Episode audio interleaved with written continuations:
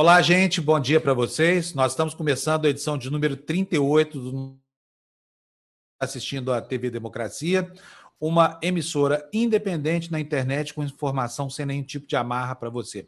Nosso objetivo aqui é apenas o de trazer assuntos importantes à baila e hoje nós temos um convidado aqui especial. É o professor Miguel Nicoleles. Ele é uma sumidade, ele é um dos brasileiros, um dos, um dos, dos cientistas brasileiros mais é, festejados no exterior, mais citados. E ele tem uma obra memorável, e não é só no campo das neurociências, não. Vocês vão se lembrar do professor Nicoleles, que empenhou assim tudo que ele sabe, né, todos os recursos de que dispunha na tentativa de provar para o mundo durante a Copa do Mundo que era possível fazer um mecanismo que pudesse devolver a mobilidade a pessoas que tiveram uma lesão medular severa, né? pessoas que ficaram com as pernas paralisadas. E no, na, na, abertura da Copa do Mundo, o professor Nicoleles mostrou ali um homem que tinha sofrido uma lesão medular severa como essas, é, dar o, o, o chute inicial ali naquela partida, né? É pena que haja só um registro em poder da FIFA dessa cena.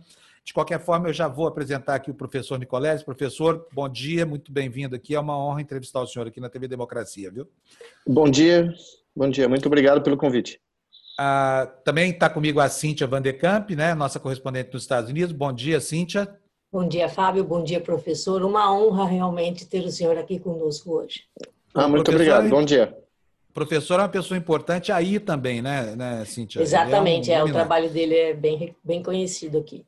Olha, antes de, de, mais nada, eu preciso dizer que o professor confirmou no dia 31 passado, né, traz anteontem, ou anteontem?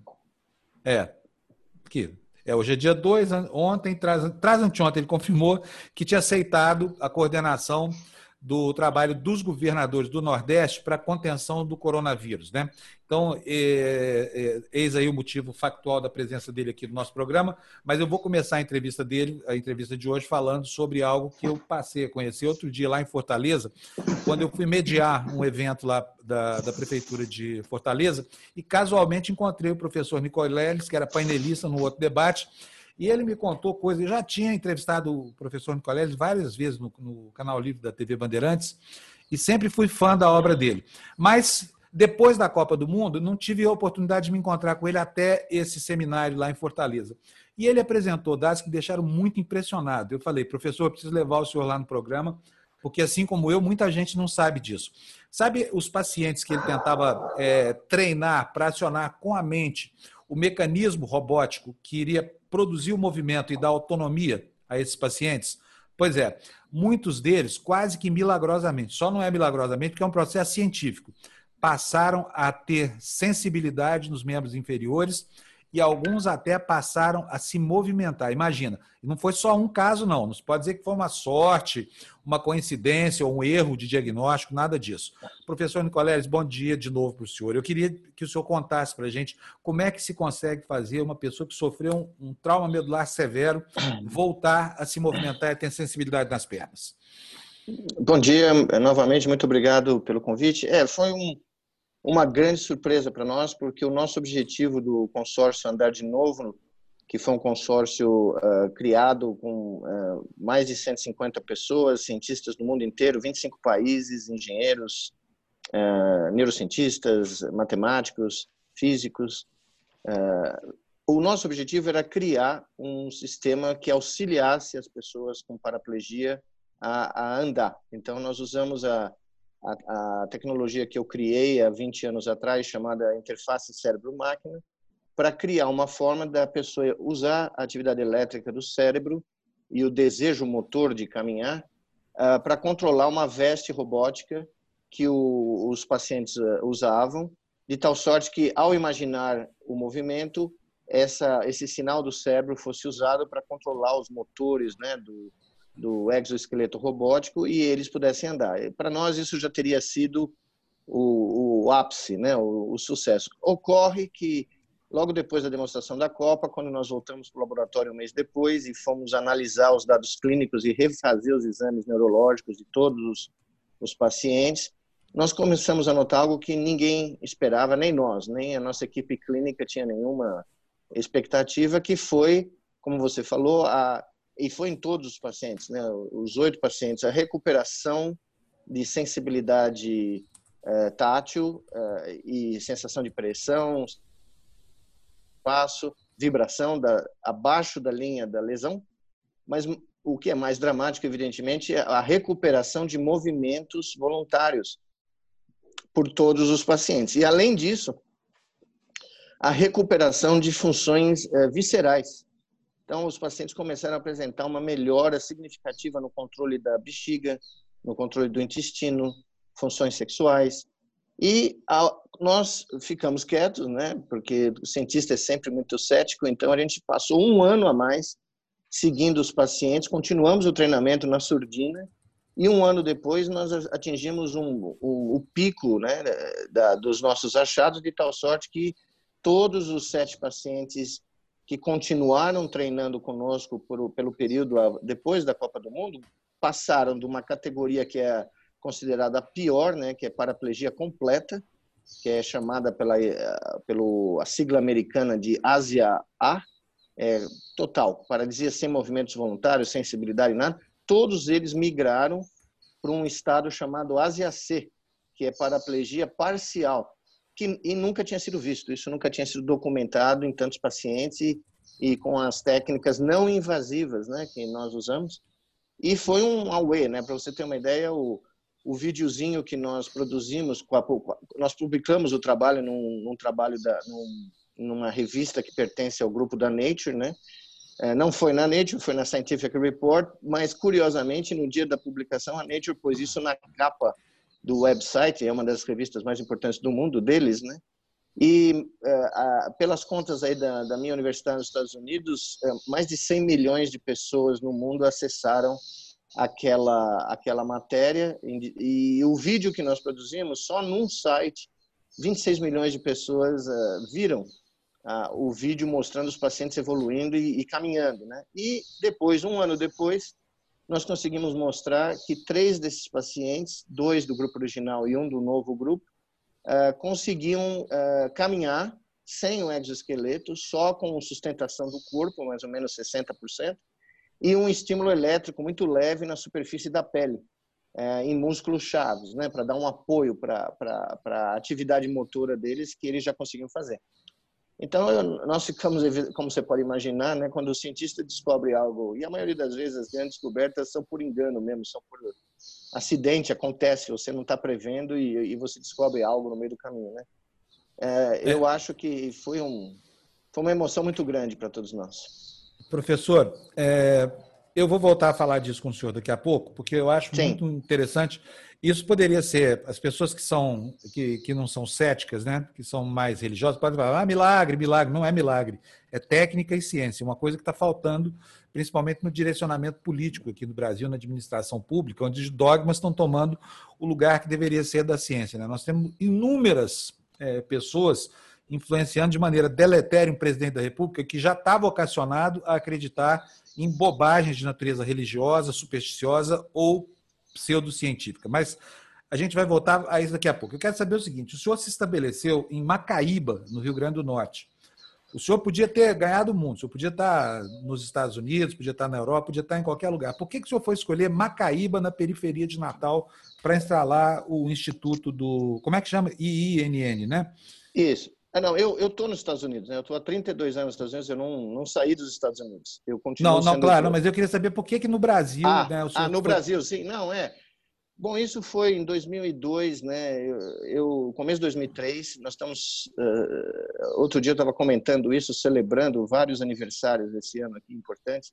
17 anos atrás, eu queria, uh, eu estava já nos Estados Unidos há 16 anos, né? E eu senti a necessidade de fazer, demonstrar que a ciência poderia ter um impacto social fundamental. Mesmo a ciência que eu faço, que é uma ciência básica e com né, componentes de abstração científica enormes e envolvimento tecnológico, eu queria demonstrar na, na época que era possível fazer ciência em qualquer lugar do mundo e era possível usar essa ciência para transformar a realidade socioeconômica eh, de uma comunidade aqui no Brasil, né? Uma comunidade pequena, mas de qualquer maneira era, era quase um experimento sociológico, né?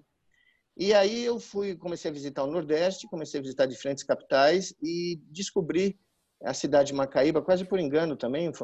E, mas no momento que eu vi uma cidade de 60 mil habitantes, com graves problemas, é, o índice de desenvolvimento humano muito baixo, ah, na, na, na região metropolitana de Natal, eu falei, é aqui mesmo. Esse aqui é o, é o lugar onde nós vamos tentar demonstrar que a ciência tem outros impactos. E foi aí que surgiu a ideia de criar um, um programa integrado, onde além de um instituto típico de neurociência que nós criamos e estamos lá até hoje, nós é, fomos a, na, na, definição de uma estrutura social de, de, prestação de serviços, né, que começa na época começou uh, com o pré-natal das mães das, dos nossos futuros alunos, porque o nosso objetivo era criar e, foi, e criamos durante 10 anos, nós mantivemos isso, um sistema educacional paralelo ao sistema público para as crianças das escolas públicas, um sistema eh, voltado para a educação científica e humanística, onde as crianças vinham uh, num horário alternativo da escola pública, os que iam de manhã para a escola pública, à tarde vinham para as nossas escolas. Nós criamos uma em Natal, uma em Macaíba e mais tarde uma no interior da Bahia, em Serrinha, a 100 quilômetros a oeste de Feira de Santana para demonstrar que para o Ministério da Educação que não, não tinha sido nenhum milagre, que não tinham posto nada na água de, de Macaíba, que os efeitos o, que nós estamos demonstrando né, eram reais. E, e aí nós casamos o sistema de pré-natal com essas escolas, ou seja, nós começamos a, a seguir os nossos futuros alunos no, nos ultrassons do pré-natal das mães, porque nós identificamos um problema muito sério, não só em Macaíba, mas em todo o Nordeste, que é a alta, a alta mortalidade eh, das mães que engravidam. É, em certas regiões do Nordeste era quase que uma sentença de morte você engravidar, né? As mães, pela falta de um pré-natal, sofriam com uma variedade de, de, de, problemas. E aí, então, nós integramos essa, esse triângulo que eu chamo, né? Que é ciência, assistência médica gratuita para as mães, porque se você pega as mães na gravidez e cuida bem delas, você dá a essa criança que vai nascer toda a oportunidade, porque você oferece a ela a chance de nascer com um cérebro sadio, né? E aí depois que elas tinham nascido, nós integramos eh, essas crianças. Na época nós chegamos a ter 1.500 crianças nas nossas três escolas uh, por 10 anos, 2007 a 2017. E, infelizmente, no final de 2017, o governo Temer, à época, o ministro da Educação à época, que já já já começou o processo, né, muito triste de destruição do MEC, basicamente nos deu 10 dias para achar recursos para manter as escolas em 2018, removeu a prioridade do MEC de educação científica infanto-juvenil, algo chocante para todos nós, né? E infelizmente nós não tivemos como manter as escolas. Mas hoje eu posso dizer a você, três, quatro anos depois desse incidente trágico, eu estou recebendo e-mails uh, dos nossos ex-estudantes que estão ou nas melhores faculdades aqui do Brasil, uh, fazendo toda sorte de áreas científicas, humanas, mas em, com grande destaque, e vários deles já estão no exterior, uh, fazendo doutorados, mestrados. Nós tivemos, inclusive, um desses alunos que foi e está conosco até agora, desde que ele era criancinha. ele está agora fazendo entrou no, no, na nossa rotina de pesquisa no Instituto, porque tem um talento brilhante, fez o mestrado e vai fazer o doutorado. Então, nós tivemos 11 mil crianças da rede pública de Macaíba passando pelas escolas de ciência do nosso instituto e demonstrando que o talento humano brasileiro está em qualquer canto. Bom, isso aí, aliás, essa, essa forte interface com a comunidade é outra marca do seu trabalho, né? Quer dizer, a coisa não se restringe às pesquisas realizadas num bunker fechado, onde a ciência está distante das pessoas. O senhor botou as pessoas para dentro. Antes de seguir aqui com a entrevista, professor, quero apresentar para o senhor as outras pessoas que estão aqui na nossa mesa eletrônica. Ah, bom, nós temos a Juliana Fratini, ela é cientista social, é minha companheira aqui, âncora do, do programa. E nós temos também a doutora Carolina Nossetti, que é médica psiquiatra, também é parceira aqui da, da TV Democracia, e eles também têm perguntas para. Elas também têm perguntas para o senhor. Quem é que quer começar? Cíntia, Carolina ou Juliana? Elas nunca falam. Bom, eu tá vou vendo? começar, então. Ah, bom. Então, então vai lá, Ju. Bom dia. Tudo bem? Doutor, bom dia. Parabéns pelo trabalho. Bom dia. A, é a Juliana quem está falando agora. Doutor, a, a gente escuta normalmente dizer que as potencialidades do cérebro são muito grandes. Quando alguém tem esse estímulo, é preciso trabalhar o cérebro para a pessoa produzir esse estímulo para usar esses recursos tecnológicos e voltar a ter sensibilidade? Isso requer um treino ou não? Sim, requer um treino. Uh, nós tivemos, antes da Copa do Mundo, nós conseguimos abrir o nosso laboratório seis meses antes da Copa do Mundo, em novembro de 2013. Recrutamos oito pacientes uh, do, do sistema da ACD, que tem um dos, dos melhores bancos de dados sobre os pacientes uh, aqui do Brasil com lesão medular. E nós começamos a fazer um treinamento virtual, mesmo antes do exoesqueleto estar pronto, nós usamos uma, um sistema de realidade virtual imersiva, onde o paciente usava um, uma capa, um, como se fosse uma essa coisa que a gente usa para nadar, né? Uma, uma touca. Uma, uma touca, exato. Estava procurando a palavra em português aqui.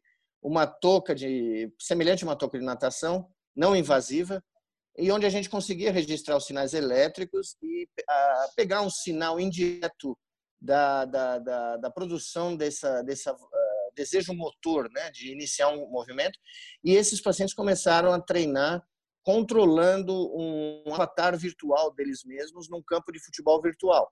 Então, durante os primeiros três meses, enquanto a gente construía o, o exoesqueleto, eles todos faziam sessões diárias de uma hora uh, por dia, mais ou menos duas vezes por semana, e, e, começaram a aprender a controlar os movimentos desse corpo virtual só com a atividade cerebral. E eles recebiam feedback é, visual, evidente, eles viam, né? Mas também tátil. Nós tínhamos é, o que a gente chamava de pele artificial, que a gente aplicava no antebraço dos pacientes, com velcros tinham pequenos vibradores, semelhantes aos vibradores que a gente tem nos telefones celulares, são células vibradoras que você punha três delas em cada antebraço e à medida que o, o jogador de futebol virtual andava no campo e pisava no chão, quando ele pisava no chão havia um, um feedback tátil na forma dessa de uma onda de pressão que era entregue aos braços do paciente. E nós condicionamos o cérebro dos pacientes a reconhecerem esse andar e incorporarem, inclusive, esse avatar como se fosse o corpo deles. Essa foi uma das descobertas talvez mais importantes científicas. Eh, nós publicamos isso já mostrando que o cérebro interpretava essa, essa confluência visual e tátil como uh, se as mensagens tivessem vindo do próprio corpo do paciente, mesmo que elas viessem uh, de um corpo virtual e de um computador que intermediava a comunicação. Mas nós detectamos no cérebro dos pacientes que o corpo virtual tinha sido assimilado como uma extensão dos, do, desse sense of self, que a gente chama, né? essa sensação de ser que cada um de nós tem. E quando o Exo ficou pronto, nós fizemos a transição.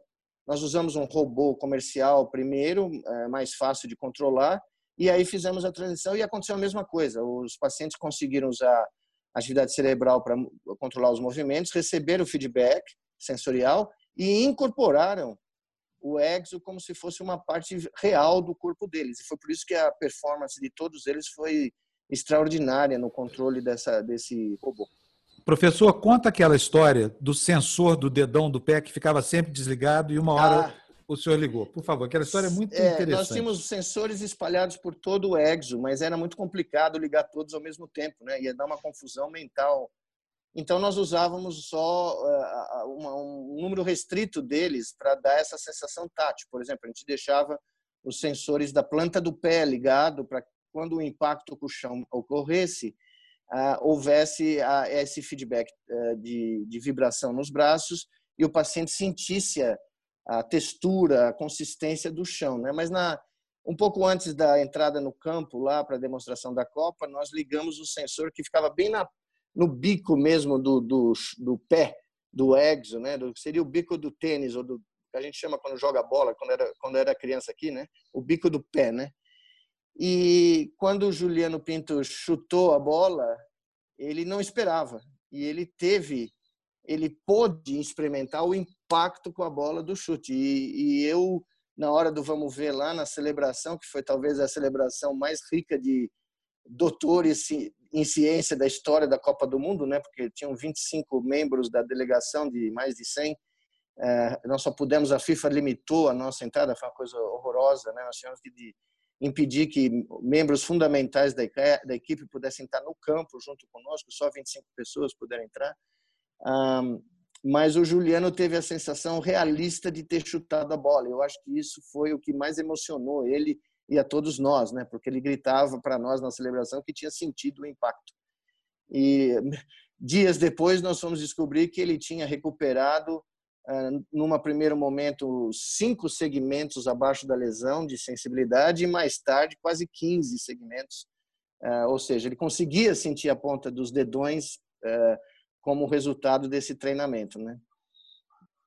Uau, eu fiquei até arrepiada, juro. Duas vezes já com você falando e contando isso. É, ele, ele tinha uma lesão aqui na T4, né, que é no meio do tórax, por nove anos. Ele era um atleta ele quase foi para a Olimpíada, para, para a Olimpíada aqui no Brasil em 2016 depois, mas é, ao longo do treinamento ele foi recuperando sensibilidade aqui, olha, ele só sentia o corpo daqui. O que as pessoas não sabem é quando você perde a sensibilidade de regiões dessa magnitude do corpo, o seu cérebro interpreta isso como você não tendo mais o corpo.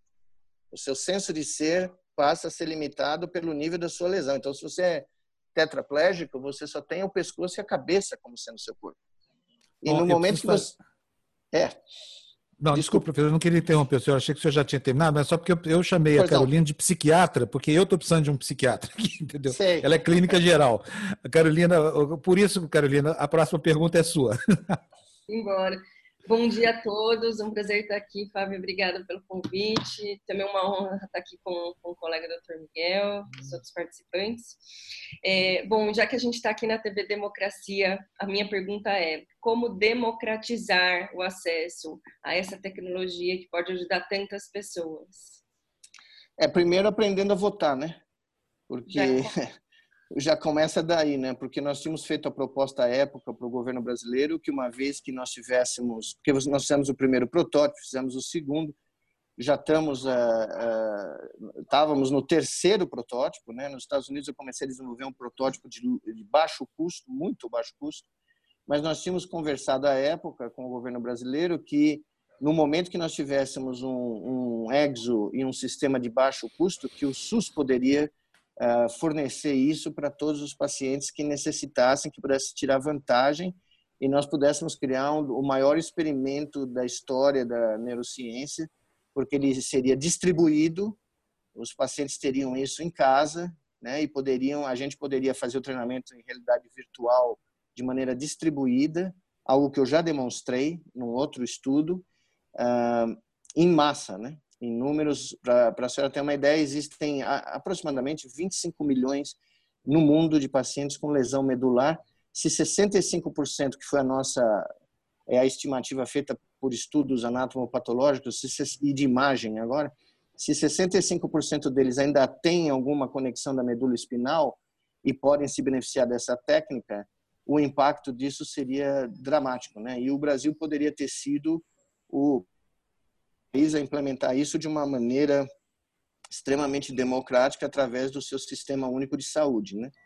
Eu ainda tenho a ideia, eu ainda tenho todo o plano, tá tudo aqui, tá tudo escrito. Quem sabe um dia desses, né, a gente consegue reativar a ideia. Né? Eu, por nesse momento, antes da crise, eu estava percorrendo o mundo porque nós temos outras terapias que nós publicamos e que estão explodindo, né? Uma nova terapia para Parkinson que é, na minha opinião, revolucionária, porque reduz não, só o risco dos, das intervenções cirúrgicas para Parkinson, para o paciente, mas é, um custo baixíssimo e que usa uma, uma forma de diálogo com o cérebro que ninguém na, na área de Parkinson imaginou que seria possível fazer e que nesse momento tem mais ou menos por volta de 100 pacientes no mundo em diferentes institutos e, e faculdades de medicina que aplicaram a nossa técnica para pacientes que têm paralisia do Parkinson. É o, é o parkinsoniano que congela, ele não consegue andar, ele não consegue começar mesmo, não consegue uh, se uh, deambular. E nesses, o número de casos está crescendo rapidamente. E eu também tinha na época conversado com o Ministério da Saúde para oferecer essa, esse procedimento aqui ao Brasil, abrir tudo para os pacientes poderem se beneficiar e infelizmente não foi possível. Né? É uma ah, pena. Mas ah, obrigada pela explicação, só complementando. Difícil de lidar com terapias novas. O Fábio conhece minha área de atuação, trabalho com cannabis medicinal, inclusive muitos pacientes com Parkinson que não têm sucesso né, com as terapias disponíveis na farmácia. Então, espero que a iniciativa privada e os cientistas e médicos consigam trazer e democratizar a sua tecnologia. Obrigada. Obrigado. Agora eu vou apresentar para o senhor a Cíntia, né, nossa correspondente dos Estados Unidos aqui, onde o senhor desenvolve uma boa parte do seu, do seu trabalho. Cíntia, eu vou te contar antes da sua pergunta uma curiosidade. Você sabia que o professor de colégio não trabalha com projetos que incluam, de certa forma, a, a defesa americana, projetos que possam ter implicação militar? E faz ele muito bem. uh, Deixa eu falar uma coisa, professor. Eu sou, por acaso, professora da Thomas Jefferson High School for Science and Technology e os nossos alunos lá estão todos muito interessados em ciência e tecnologia, obviamente. E então eu gostaria de saber o seguinte, porque essa área da educação me interessa particularmente. É, é, eu estou assim chocada de saber que as suas escolas foram fechadas por falta de interesse governamental. Então, como é que a gente consegue implementar aí no Brasil um sistema de ensino e não que o sistema de ensino eh, aqui dos Estados Unidos seja perfeito, como não é, mas a escola onde eu trabalho, por exemplo, é uma escola pública, gratuita. Os alunos fazem uma provinha para entrar, mas a partir daí é uma escola pública como qualquer outra. É, como a gente consegue ou conseguiria é, eu vou concordar com o senhor que precisamos ainda aprender muito a votar para poder chegar nesse ponto, mas é, como é que a gente conseguiria fazer isso nas escolas públicas do Brasil de forma mais geral, né? O senhor tinha aí é. três escolas e como é que se poderia implementar um projeto desse no Brasil? É, na realidade, nós começamos o projeto em 2007 com um auxílio privado da, da senhora Lili Safra, né?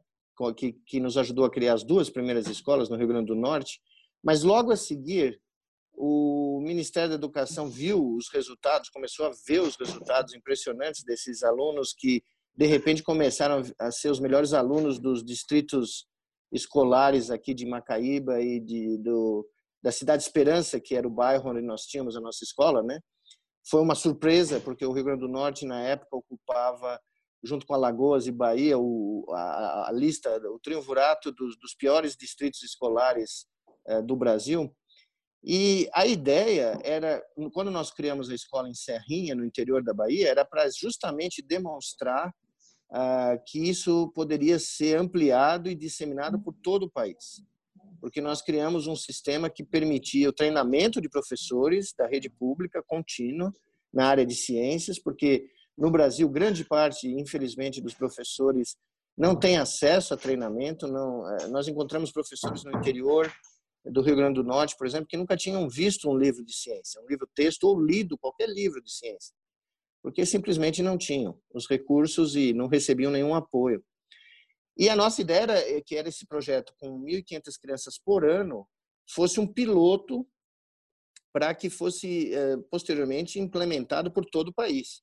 Eu escrevi um projeto muito grande para o Ministério da Educação, ah, inclusive começando com escolas nas fronteiras do Brasil, escolas que ficariam nas fronteiras com os países da América do Sul, para promover um intercâmbio eh, cultural humanístico entre as crianças das fronteiras brasileiras, em lugares que vocês nem imaginam que exista, nós queríamos por escolas, fronteira do, do Amazonas, com a Colômbia, com o Peru. Eh, a gente tinha um projeto maravilhoso que estava indo em frente, mas infelizmente foi interrompido pela, pelo golpe que ocorreu aqui no Brasil. Né? E esse projeto ainda existe, esse projeto pode ser implementado, e inclusive, curiosamente, nós começamos a ter uh, fora do Brasil, e, e Scientific American falando, e a Nature Science, nós começamos a ter visitas de professores de, da Finlândia, professores de, de, de Portugal, enfim, nós começamos. Um dia eu recebi um telefonema da, da cidade de Memphis, do sistema escolar de Memphis, que tinha ouvido falar do, do, nosso sistema pedagógico e queria implementar as escolas lá, porque Memphis tinha um problema crônico nas escolas públicas, né, no estudo de ciência. Então, na realidade, ele pode ser feito e pode ser implementado em qualquer lugar. A disposição é preciso ter disposição política, né, e é preciso entender que a educação científica eh, tem que fazer parte desde os primeiros anos da, da nossa educação, principalmente nos tempos de hoje, né, onde o obscurantismo ocupou de forma chocante espaços fundamentais na vida cotidiana, na vida política do não só do Brasil, mas em outros países, né? Inclusive nos Estados Unidos. Eu moro na Carolina do Norte, meus três filhos uh, foram para a escola pública. Nós fizemos questão de mantê-los nas escolas públicas da Carolina do Norte. E as escolas que meus filhos cursaram, que eram excelentes, e tanto é que né, eles, cada um deles seguiu seu destino com, com um embasamento muito bom. Hoje, essas escolas estão numa decadência terrível, né? Pela, pelo corte de verbas e pela, pela obscurantismo né? que, que tomou conta dos gestores pois nos é, Estados Unidos. A, Duke University aí é uma universidade privada? Sim, é privada. Tá. E é, esse, esse aporte que a, a senhora Lili Safra fez aí para o senhor, a, a, iniciativa privada uh, não continua apoiando depois? Não, não. É, eu, eu tô no, na realidade, eu estou em São Paulo, né? Eu estou no Brasil. Estou de quarentena aqui no Brasil. Vim para ficar perto da minha mãe aqui, é, que está é, com 81 anos, né? E era uma coisa importante. Mas, uh, não, a iniciativa privada no Brasil não é muito difícil. A, a, as iniciativas que eu vi, eu, eu, eu consegui esse apoio em 2007. Então, só para registrar, né, a Thomas Jefferson aqui, apesar de ser uma escola pública, tem um fundo uh, que, em que as empresas ajudam a escola. Então, nós temos lá laboratórios é, caríssimos, coisas de milhões de dólares, que são pagos, que são pagos então pelas empresas, né? Então, se a, se a iniciativa privada não ajuda, fica mesmo muito difícil. É, nós tínhamos laboratórios, para a senhora ter uma ideia, nós tínhamos laboratório de neurofisiologia nas nossas escolas. Eu tinha, tinha alunos que não tinham ido no, não tinham chegado na universidade, alunos do ensino médio que registravam neurônios e começaram a trabalhar no nosso instituto de pesquisa, na, como voluntários, como aprendizes, né? No ensino médio foram autores de trabalhos. E então nós demonstramos que fazer ciência não, nem, não necessariamente você precisa seguir toda essa a burocracia que foi criada, né? Eu, eu tive que ir para a faculdade de medicina, tive que fazer doutorado, tive que fazer pós-doutorado, ah, para daí ser chamado de cientista. E aí nós descobrimos que crianças de 15 anos, 14 anos, tinham um talento tão brutal que elas podiam ir para o laboratório e começar a produzir ciência. Né? Exatamente. Uh, uh, doutor Fábio está no ar. Uh, Fábio, vamos apresentar o doutor Fábio, dois Fábios. Ah, é. Então, o doutor Fábio De Luca, cardiologista, ele é o meu cardiologista, inclusive, eu preciso dizer, né? Porque outro dia eu fiquei consultando com ele aqui no ar. Doutor Fábio, nós temos o doutor o professor Nicolelli está aqui com a gente. Quer fazer alguma pergunta para ele, não? Bom dia, bom dia a todos. Eu cheguei agora há pouco tempo, estava uh, no hospital, cheguei agora, peguei o final da entrevista, muito interessante, parabéns pelo trabalho. Não tenho uma pergunta específica, mas estou à disposição aí também no que eu puder contribuir.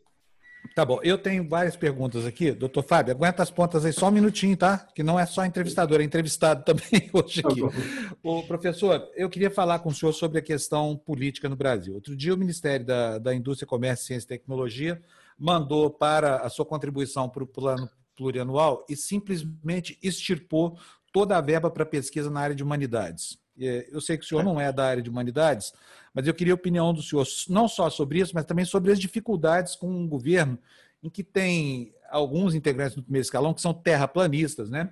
que tem gente que é anti-vacina, que está lá soprando na orelha do presidente, quer, quer dizer, que tem uma crendice religiosa muito forte, dogmática, é, baseada em, em, em, teologias exóticas, como, por exemplo, a teologia da prosperidade, como é que isso tudo está conspirando contra a ciência, né? no momento em que o pensamento anticientífico parece querer criar uma hegemonia no Brasil e também no mundo? É, bom, desde 2015 a situação aqui tem eh, sido desesperadora. Né? O, o corte de verbas não, começou no governo Temer, é, e, e, foi ampliado dramaticamente. Né? Os meus colegas brasileiros eh, trabalham hoje em condições eh, assustadoras, né? as universidades federais foram depauperadas, todos os mecanismos de financiamento científico foram cortados. Nós tivemos notícias aí no meio da no meio da, de uma pandemia onde a ciência é, um, é uma ferramenta fundamental na, nessa trincheira porque é uma guerra, né? Eu eu considero que nós estamos entrando numa numa verdadeira guerra, principalmente aqui no Brasil nos próximos dias. E bolsistas eh, perderam suas bolsas no meio desse processo quer dizer, bolsistas de doutorado, é, quer dizer, não dá, não dá para conseguir entender é, como, como alguém pode, no meio de uma crise dessa magnitude, continuar um processo danoso. Né? O Brasil tinha ascendido de uma forma dramática no começo do século, uh, do ponto de vista científico. Nós chegamos a, a até chegar no, no, top 12 aí da, do número de publicações internacionais temos uh, áreas, várias áreas de ciência onde o Brasil é, é, é reconhecido mundialmente. Uh, felizmente, a área de moléstias tropicais, o Brasil é um dos líderes mundiais. Uh, a época que eu escrevi o livro, um livro meu chamado Made in a produção científica brasileira a detalhes, isso foi em 2016, e e descobri que o Brasil respondia por 20 ou 22% da produção de papers na área de moléstias tropicais, instituições como a Fiocruz, né, que são referências mundiais. É, ainda bem que nós temos é, toda, todos esses profissionais de altíssimo nível, mas infelizmente as condições nas quais eles estão trabalhando são inaceitáveis, né? e, e nós vamos sentir na carne isso, infelizmente, é, nesse processo da pandemia, onde apesar da, a gente ainda tem um grande, uma grande armada aí de cientistas, epidemiologistas, sanitaristas de primeira categoria, as dificuldades são claras, né? são óbvias. É, e eu tenho agora, nas últimas 48 horas, tomado contato com elas é, de maneira dramática no, na, na, comissão de assessoramento científico do consórcio do Nordeste. Né? e, evidentemente, esse pensamento obscuro, essa, essa não é não é algo criado aqui ele veio eh, majoritariamente dos Estados Unidos, onde ele se ampliou nas últimas três, quatro décadas. É um movimento que dá suporte a, a, a um dos partidos nos Estados Unidos, um suporte não só ideológico, mas financeiro também, e, e contribuiu para a crise horrenda que os Estados Unidos está passando. Eu estou vivendo, eu vivo nos Estados Unidos há 32 anos e hoje eu não reconheço o país que eu cheguei lá em 89, eu não reconheço, não é o mesmo país. Mudou dramaticamente em termos de abertura intelectual, em termos de, de aceitação de, de visões de mundo diferentes. É uma coisa muito séria notar isso. E no Brasil isso avançou de uma forma dramática, corrompendo alô. o processo político, né? E esse é o nosso drama atual. Alô, Essa... alô, alô. Oi, a gente está ouvindo, Fábio. Eu estou ouvindo. Ah, sim. Ah, desculpa, eu, é que a internet aqui em casa está dando. Nós estamos com um excesso de demanda aqui no, aqui em São Paulo, professor, e aí acontece Sim, isso claro. de vez em quando, a internet parou. Mas não tem problema, as pessoas são bem condescendentes aqui com esse tipo de situação, todo mundo está na mesma canoa. Professor, agora, é, desde o dia 31, o senhor está trabalhando na coordenação é, do combate ao coronavírus numa frente montada pelos governadores do Nordeste. É, eu sei que o senhor está assustado com a condição de trabalho que, que estão oferecendo ao senhor, e eu vou aproveitar que nós temos dois outros médicos aqui. Eu queria que o senhor contasse para eles quais são as armas com que essa parte tão importante no Brasil vai enfrentar essa epidemia do coronavírus. É, na, realidade, o, consórcio dos governadores do Nordeste, é, que é coordenado pelo governador da Bahia, governador Rui Costa, decidiu criar uma comissão científica, entre outras. Né? Existem outras comissões que foram criadas para o combate do coronavírus na região. E nós, é, eu fui convidado, junto com o ex-ministro Sérgio Rezende, é, que foi ministro da Ciência e Tecnologia, para coordenar os trabalhos científicos eh, e desenvolvimento tecnológico emergenciais ah, para a crise. Nós come, começamos a trabalhar literalmente há 48 horas e nesse começo de trabalho nós estamos mapeando as disponibilidades de recursos humanos que pode se ser feito emergencialmente, porque nós estamos há alguns dias né, de receber uma tsunami é, enorme aqui, já começou, evidentemente já está acontecendo aqui em São Paulo, no Sudeste, mas já, por exemplo, em Fortaleza, mesmo com o alto grau de subnotificação que é conhecido de todos. Já ontem nós já tínhamos 400 casos reportados e um número grande de casos pendentes para confirmação. E, evidentemente, nós, né, nessas 48 horas, deu para começar a mapear os desafios enormes que nós vamos ter. Né? Por exemplo, há, há uma carência dramática de materiais de insumo de proteção dos profissionais de saúde, máscaras, eh, equipamento de proteção individual, luvas. Há uma, há uma carência mundial de ventiladores. Eu estava ontem até às três da manhã aqui, tentando contato com colegas na China para ver se a gente conseguia alguma ajuda eh, de instituições científicas, porque ah, você não tem, né, para vocês terem uma ideia, os Estados Unidos está com um déficit entre 100 e 200 mil ventiladores, Uh, Nova York, por si só, aparentemente, vai precisar de 30, 40 mil ventiladores se a crise eh, continuar na, na, na, progressão geométrica que a gente está vendo nos últimos dias, que é uma coisa na Duke, na minha universidade, muitos anos conversado com o pessoal da área, né? E e, e, ao longo da minha carreira, eu sempre conversei com meus colegas dizendo: veja, eu tenho um grande receio que se uma pandemia ocorrer no mundo, os Estados Unidos não vai conseguir responder, porque não tem um sistema público de saúde, não tem postos de saúde pequenininhos espalhados pelas vizinhanças, tal, como nós temos aqui. E é o que está acontecendo, né? Os hospitais estão entrando em colapso rapidamente lá. E a nossa comissão está tentando, né? É, é, é, o que eu falei, nós é, estamos indo para a guerra com arco e flecha e estilingue, né? porque uh, testes, muito difícil de encontrar testes nesse momento, então nós não testamos massivamente a população, como a Coreia, que se deu muito bem no combate dessa primeira onda, fez de maneira espetacular, a Coreia re reduziu dramaticamente o número de óbitos, né?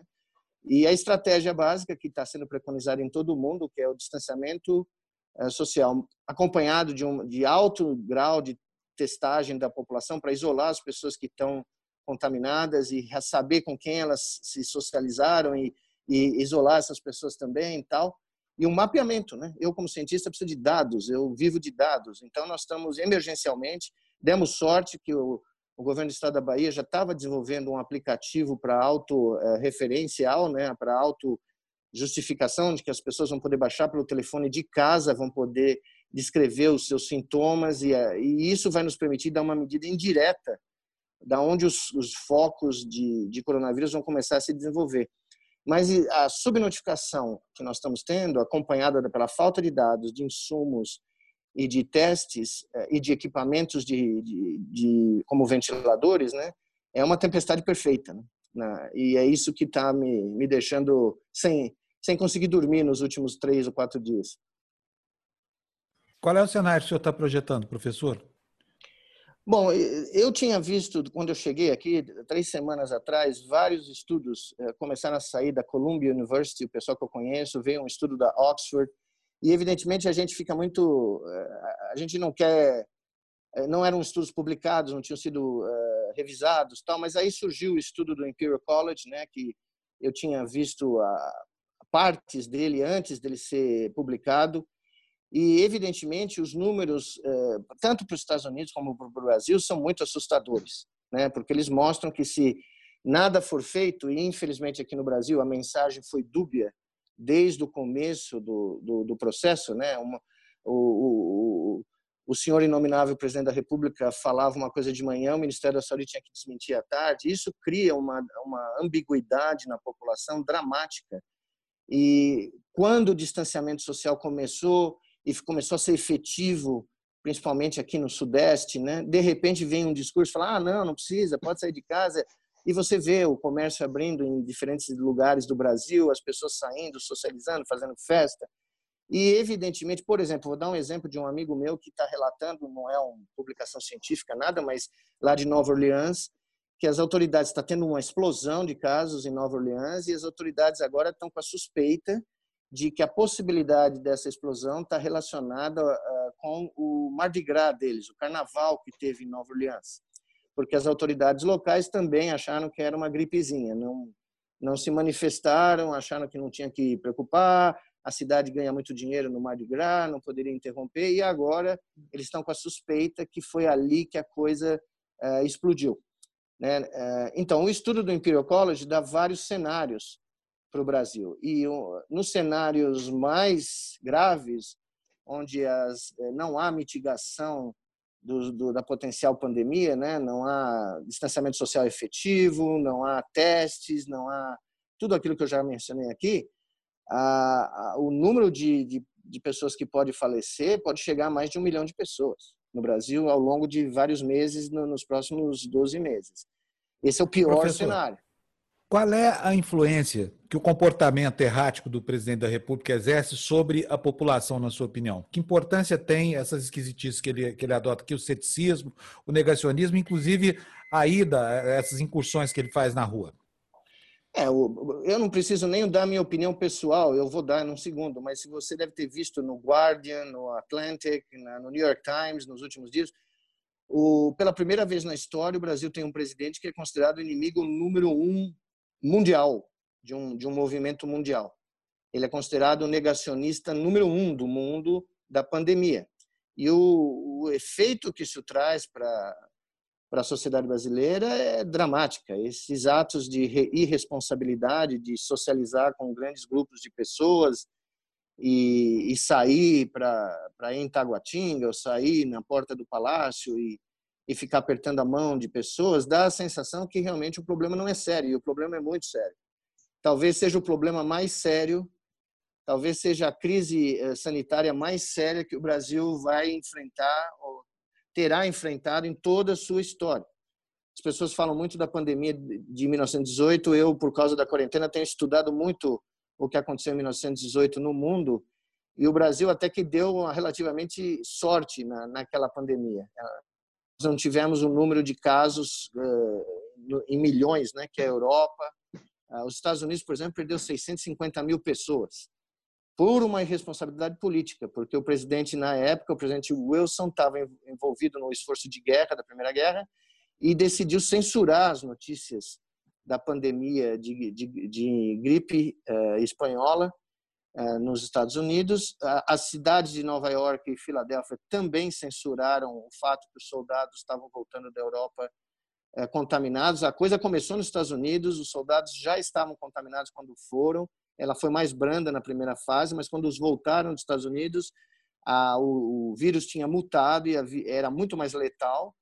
E a cidade onde eu morei durante vários anos, Filadélfia, quase desapareceu, porque as autoridades locais obedeceram às ordens do governo federal e não comunicaram à sociedade civil que os soldados estavam morrendo nos, nos, no, na, na, na, cidade de Filadélfia e estavam transmitindo para a sociedade civil. Né? Então, é, o paralelo é muito claro com o Brasil de hoje. A, a falta de uma decisão política, de uma mensagem clara, transparente, objetiva, que diga para a população que o risco é enorme, que é sim necessário ficar em casa, na minha opinião, vai contribuir para um, um aumento dramático do número de casos e, infelizmente, o aumento das fatalidades aqui também.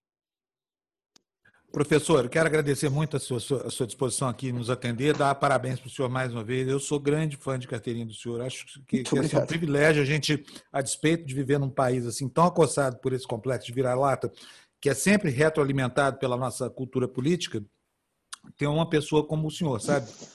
Uma pessoa muito que obrigado, merece, merece estar no lugar onde está, a galeria dos melhores da humanidade. Então, um abração para o senhor. Boa muito obrigado. Boa sorte para todos vocês e cuidem-se aí. Obrigado, professor. Obrigada, um abraço. Até logo. Até logo. Gente, bom, para mim é um, é um grande privilégio ter o professor Nicoleles aqui, sabe? Assim, ele é uma sumidade mundial. Doutor Fábio, é, é, é um prazer poder falar com um cientista desse quilate, não é não? Sem dúvida, sem dúvida. Fazendo um trabalho muito importante num momento tão crítico como esse. É um privilégio. Agora, ele descreveu a situação de trabalho lá no, no Nordeste. Descreve para a gente, o senhor que está dentro dos hospitais aqui o tempo inteiro, como é que estão os hospitais aqui em São Paulo? É, a situação está crescente, né, Fábio? A gente tem observado, dentre as colocações que estavam sendo feitas aí, uh, além do número crescente, a gente está aprendendo agora a entender a doença. Então, a forma errátil de cada resposta eh, de cada indivíduo, dependendo da faixa etária, dependendo do grau de exposição à, à, à carga viral recebida.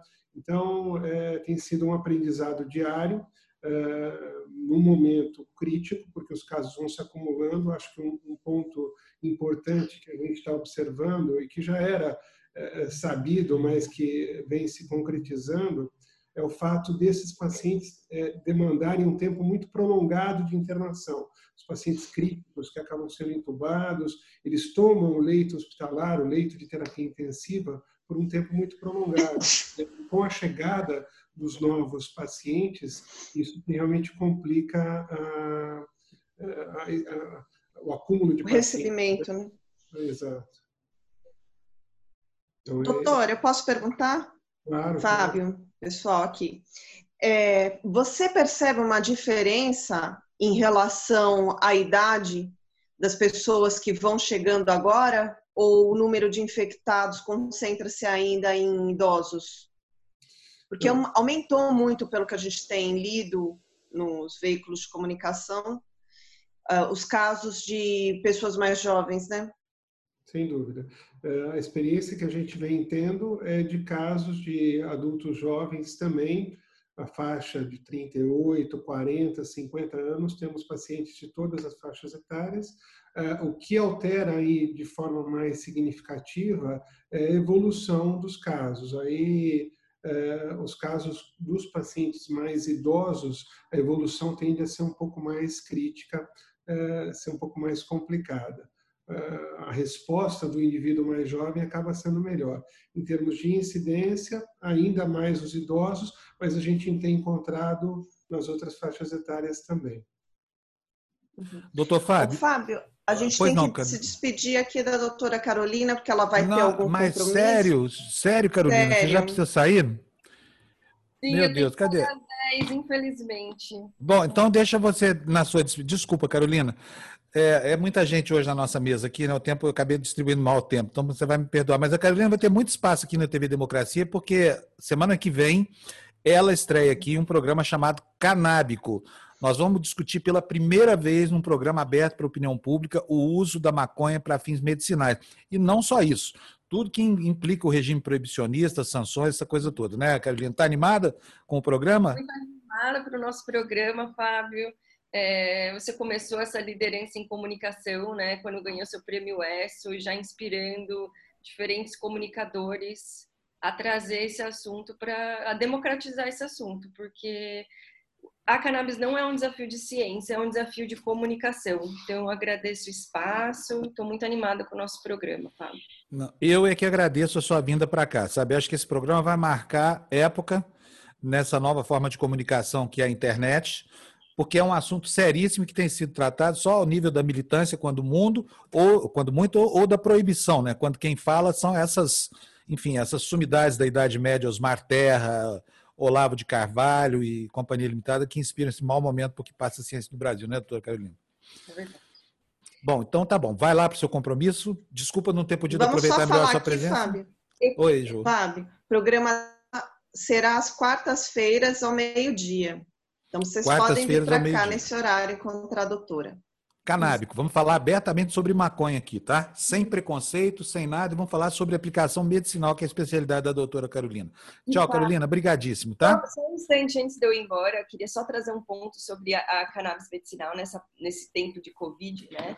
O consumo de cannabis aumentou é, bem nos Estados Unidos nessas últimas semanas de quarentena a cannabis for, os dispensários foram considerados serviços essenciais em diferentes países, então eles não fecharam, não permitiram o fechamento.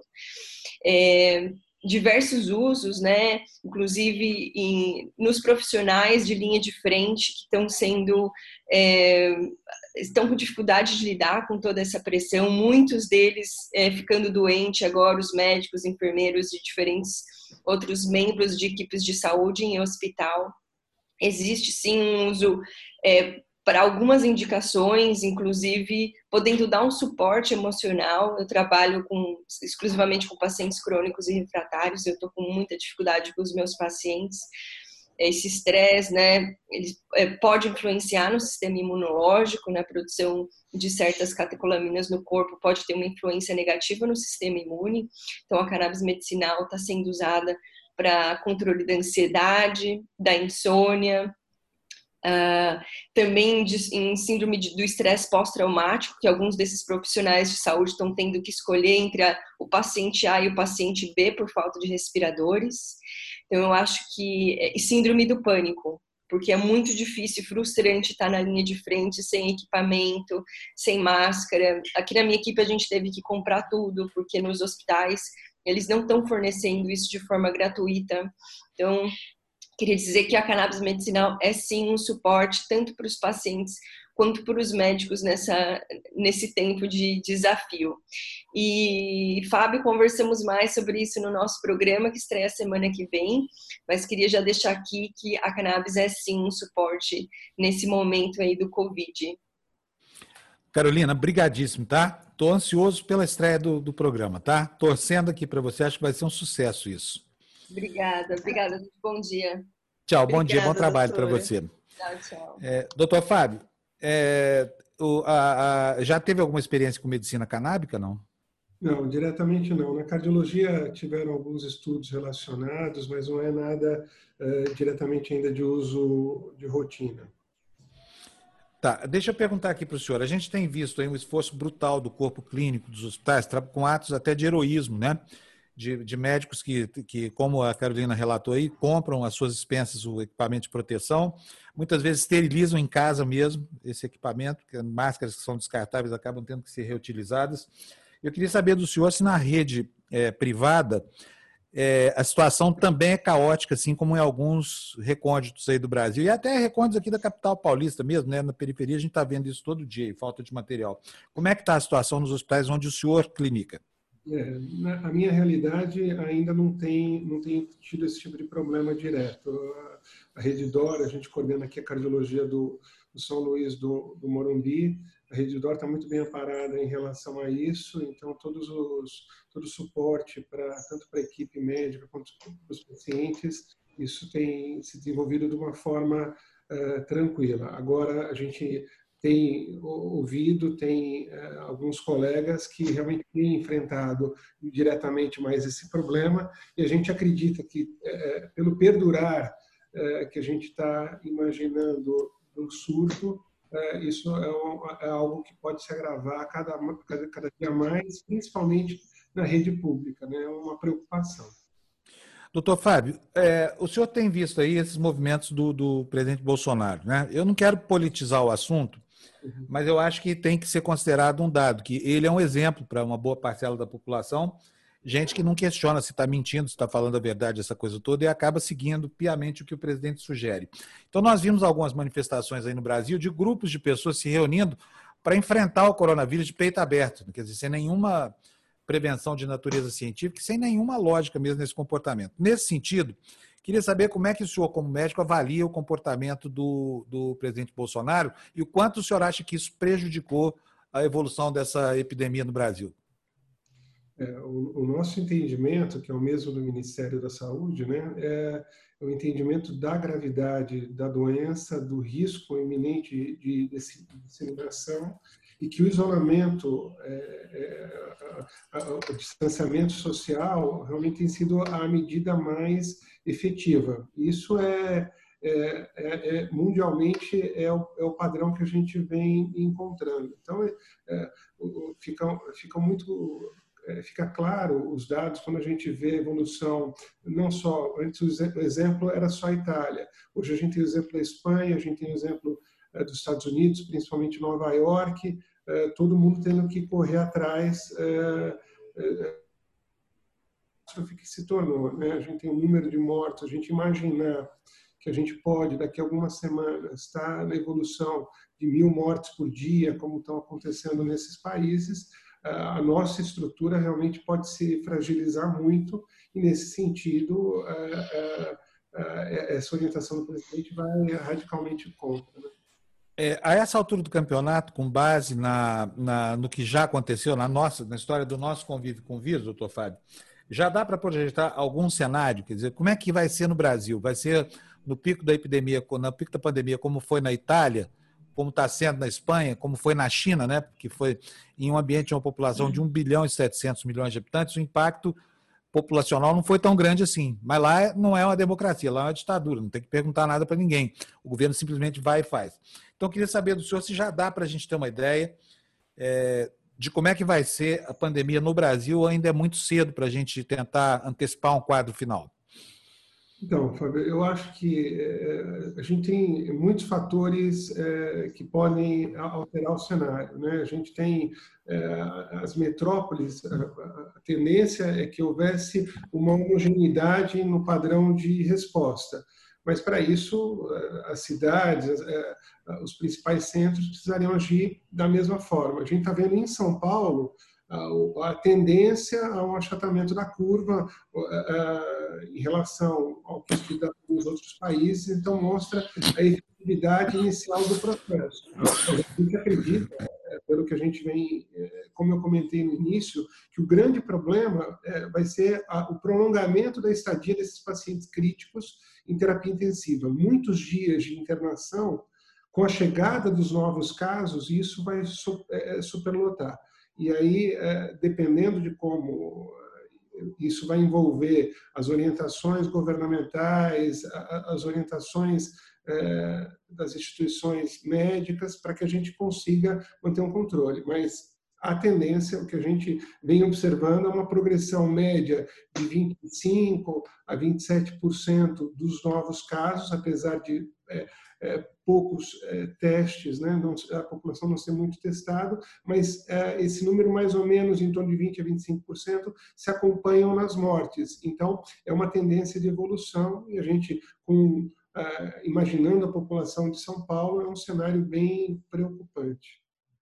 Doutor Fábio, alguém, alguma das meninas quer perguntar para doutor Fábio? Eu tenho uma série eu, de perguntas. Eu tenho uma aqui, sim. Eu tenho sim. Pois não. É, talvez para ele ajudar as pessoas como nós, leigas, que estamos em casa já há tantos dias, né?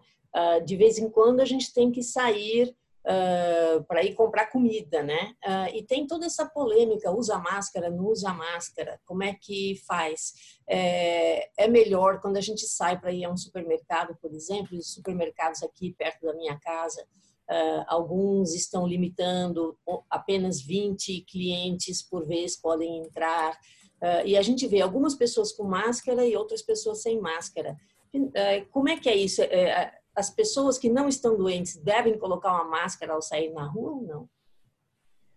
Ótima pergunta. Obrigado pela pergunta, Cintia. Sim, a máscara, se a gente tivesse a possibilidade, muitos países adotam né, essa orientação, a máscara ela tem é, algumas restrições no sentido de você é, poder ter uma efetividade maior, aquela máscara mais simples, a N95, de duas horas. Mas se eu estou usando máscara e a outra pessoa está usando máscara, eu evito de transmitir, se eu tiver com vírus, para essa outra pessoa, e a outra pessoa, se ela tiver, de me transmitir. Então, a, a conjunção de, da população como um todo, ao sair, ao se movimentar, é, a, a utilização de máscara teria um fator é, protetor nesse sentido. Em relação aos ambientes fechados, a limitação do número de pessoas ajuda no distanciamento. Se a gente tiver uma, uma margem é, máxima de segurança aí de dois metros, isso evita também, comprovadamente evita o contágio. Então, limitar uma farmácia, um supermercado, dependendo da área, um número de, de pessoas adequado.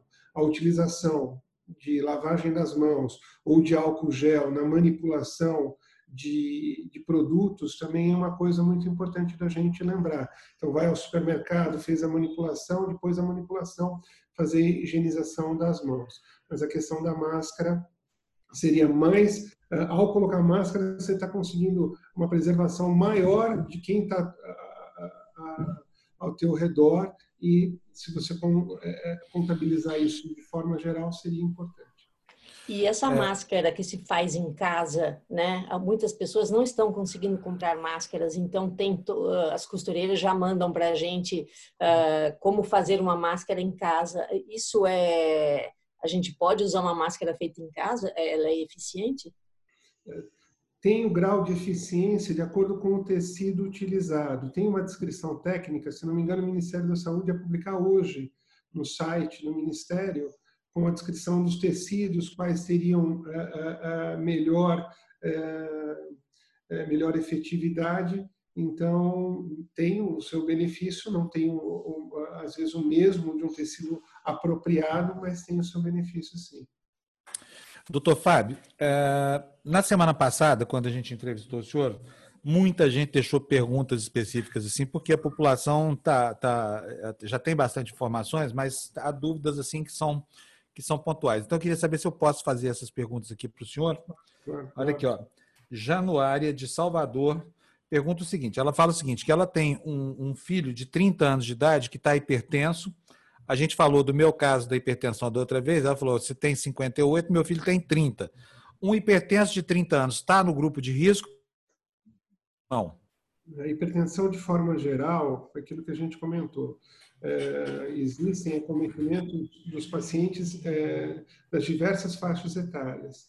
A, o comportamento do hipertenso, do diabético em, é, é, em, vigência da infecção, ele é pior. Então, independente da idade. É claro que aos 30 anos, aquilo que a gente comentou, tem hipertensão, que é hipertensão essencial, primária, que se desenvolve normalmente depois de uma determinada faixa etária, e existe a hipertensão que é ocasionada nos mais jovens e que a gente tem que pesquisar se não tem nenhuma outra causa, né?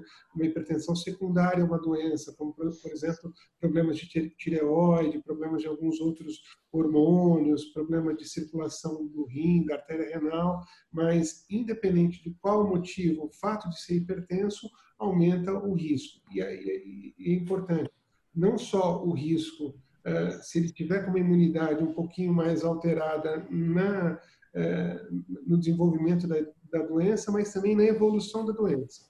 Os hipertensos têm um risco maior de evolução mais crítica. E outros tipos de cardiopatia, por exemplo, uh, uh, outros tipos de, de cardiopatia. Deixa eu ver, vocês estão me ouvindo não? Sim, pode Ah, sim, então falar. então vamos lá. É, outros tipos de cardiopatia, por exemplo, é insuficiência cardíaca, etc, etc, eles também acarretam riscos maiores ou não? É só hipertensão? Sim, é, todos, todas as cardiopatias merecem um cuidado especial. É, aqui no, no, São Luís, na rede Dórica, a gente tem feito todos os casos é, de internação por Covid a cardiologia tem acompanhado, tem feito uma avaliação, até porque uh, o uso de um dos medicamentos que tem sido utilizado, a hidroxicloroquina, uh, pode ter interação e alterações uh, eletrocardiográficas, elétricas do coração. Então, e, e, pelo, e pelas bases de literatura internacional, a gente tem uma variação de acometimento cardiovascular em paciente com COVID que varia de 14% a 20%, 21%. Então, quase aí um quinto dos pacientes podem também, pela doença, desenvolver é, cardiopatia. Então, além dos cardiopatas merecerem esse cuidado, os que já têm doença prévia, doença estrutural, os que desenvolvem a doença, independente de já ter cardiopatia ou não, podem desenvolver, desenvolver complicações cardiológicas. É, a Dani Lessa pergunta aqui para o senhor, ela quer saber por é, o que, que o senhor acha da verticalização da, da, da quarentena? É possível? O senhor acha que é eficiente? Não? Então, Fábio, é, é um assunto bem controverso. É, eu, a minha opinião pessoal, no momento, pela gravidade da evolução atual, para a gente em São Paulo estar tá numa curva ascendente, o aumento progressivo dos quadros, dos casos, e vendo o exemplo de outras metrópoles como Nova York, a minha opinião pessoal é que ainda não seria o momento de, de fazer isolamento vertical ainda eu acho que é, as a medida tem que ser um pouco mais é, rígida nesse momento para a gente continuar seguindo no caminho que a gente está seguindo e, se possível, melhorar, segurando os casos, porque, como eu falei, a internação prolongada vai criar problema para a gente no futuro. Então, tem uma outra pergunta aqui. Antônio Barra Bonita, deve ser Barra Bonita no interior de São Paulo. Ele pergunta o seguinte: é, se ficar o bicho pega. Se correr, o bicho come. Sou hipertenso e não posso tomar remédios para hipertensão porque eles podem trazer risco maior. É verdade isso? Como devo proceder? Não, não é verdade. É, isso está muito claro. É, todas as grandes sociedades internacionais, a, a, a sociedade europeia, americana a sociedade brasileira, é, deixam claro existe um dos grupos, dois grupos de medicamentos que são chamados de inibidores de enzima de conversão de angiotensina. O nome é complexo, mas né, de forma prática aí o exemplo é o captopril, o enalapril, o ramipril, é, é, esses que tem nome, vários nomes comerciais aí.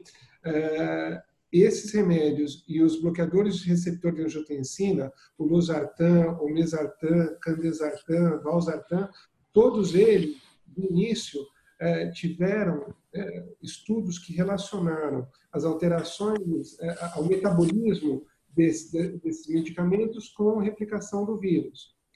No entanto, existe uma teoria que esses medicamentos podem prejudicar e outras e uma outra teoria que o medicamento pode até é, é, auxiliar. É, o consenso das diretrizes é que, por enquanto, não se mexa na medicação, que se acompanhe e se individualize cada caso. Então, é muito mais importante para é, é, esse nosso telespectador aí que ele mantenha a pressão dele controlada, ele está é, tomando esse grupo de remédio que a gente comentou, não vai aumentar a, a, probabilidade dele pegar a doença e, por enquanto, não tem nada constatado que isso piore o curso da doença. Existem estudos, a própria Redditor, o Instituto de Pesquisa da Redditor, vai fazer um estudo focado para avaliar isso aqui no Brasil. Existem no mundo todo pequenos estudos, são diversos estudos com populações locais, estudando se o paciente deve ser anticoagulado ou não de forma é, precoce pelas alterações de laboratório, se o uso de corticoide ou não em determinada fase da doença pode auxiliar ou não, o uso desses hipotensores pode ou não, mas isso ainda a gente está é, é, é, fazendo as adaptações conforme é, os resultados conforme o que a gente vai achando. E existem os estudos que, é, locais, os outros países, e existe a nossa população brasileira, que a gente vai é, ver se existem diferenças locais, a reação ao vírus, se ela é, é, é o padrão que, está se, que se encontrou na China, que está se encontrando nos Estados Unidos, ou se tem alguma peculiaridade. Isso a gente está aprendendo no dia a dia, e infelizmente em São Paulo a gente está tendo está sendo pioneiro nisso, porque o número de casos em relação ao Brasil, quando a gente vai discutir é, é, com a rede como um todo, é, a gente observa que São Paulo já está mais à frente pelo número de casos que, que vem lidando. Doutor Fábio, tem aqui, olha, Valéria, daqui de São Paulo mesmo, ela diz o seguinte: fui diagnosticada é, com o coronavírus e o médico me receitou azitromicina. Não entendi. Antibióticos não são para combater bactérias? Isso, perfeito.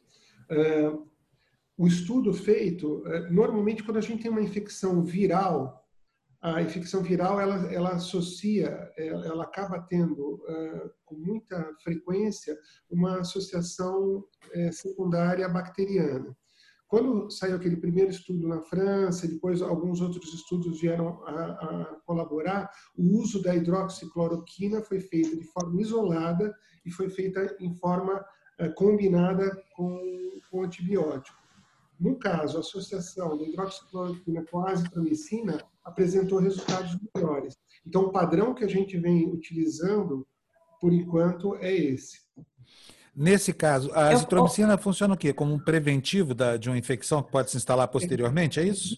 É, existem, é, na medicina a gente tem, é, a base de entendimento teórico é esse que é, associar o antibiótico a, a, a, um tratamento para redução de replicação viral é, impede infecções associadas e, além da pneumonia viral, você tem uma pneumonia bacteriana associada. Agora, na medicina, a gente tem drogas que sim é, têm uma interação e tem um mecanismos sinérgicos. Ainda é cedo para a gente é, entender qual que é o mecanismo sinérgico da, hidro, é, é, da hidroxicloroquina com a azitromicina, mas parece, pelos estudos, ter esse tipo de, de ação combinada. Ju? Oi, Fábio. É, eu queria, eu quero, quero sim, eu, eu, eu quero lembrar para as pessoas que estão aqui no nosso chat, que estão, estão conversando, e a todos mais que estão nos assistindo e que estão gostando desse programa, lembrar que a gente tem dado um duro danado para estar aqui todos os dias, com alguns dos melhores especialistas em suas respectivas áreas e que quem puder fazer uma contribuição, quiser ser patrocinador do programa, a gente já tem disponível aí abaixo do quadro do vídeo os endereços em que as pessoas podem colaborar.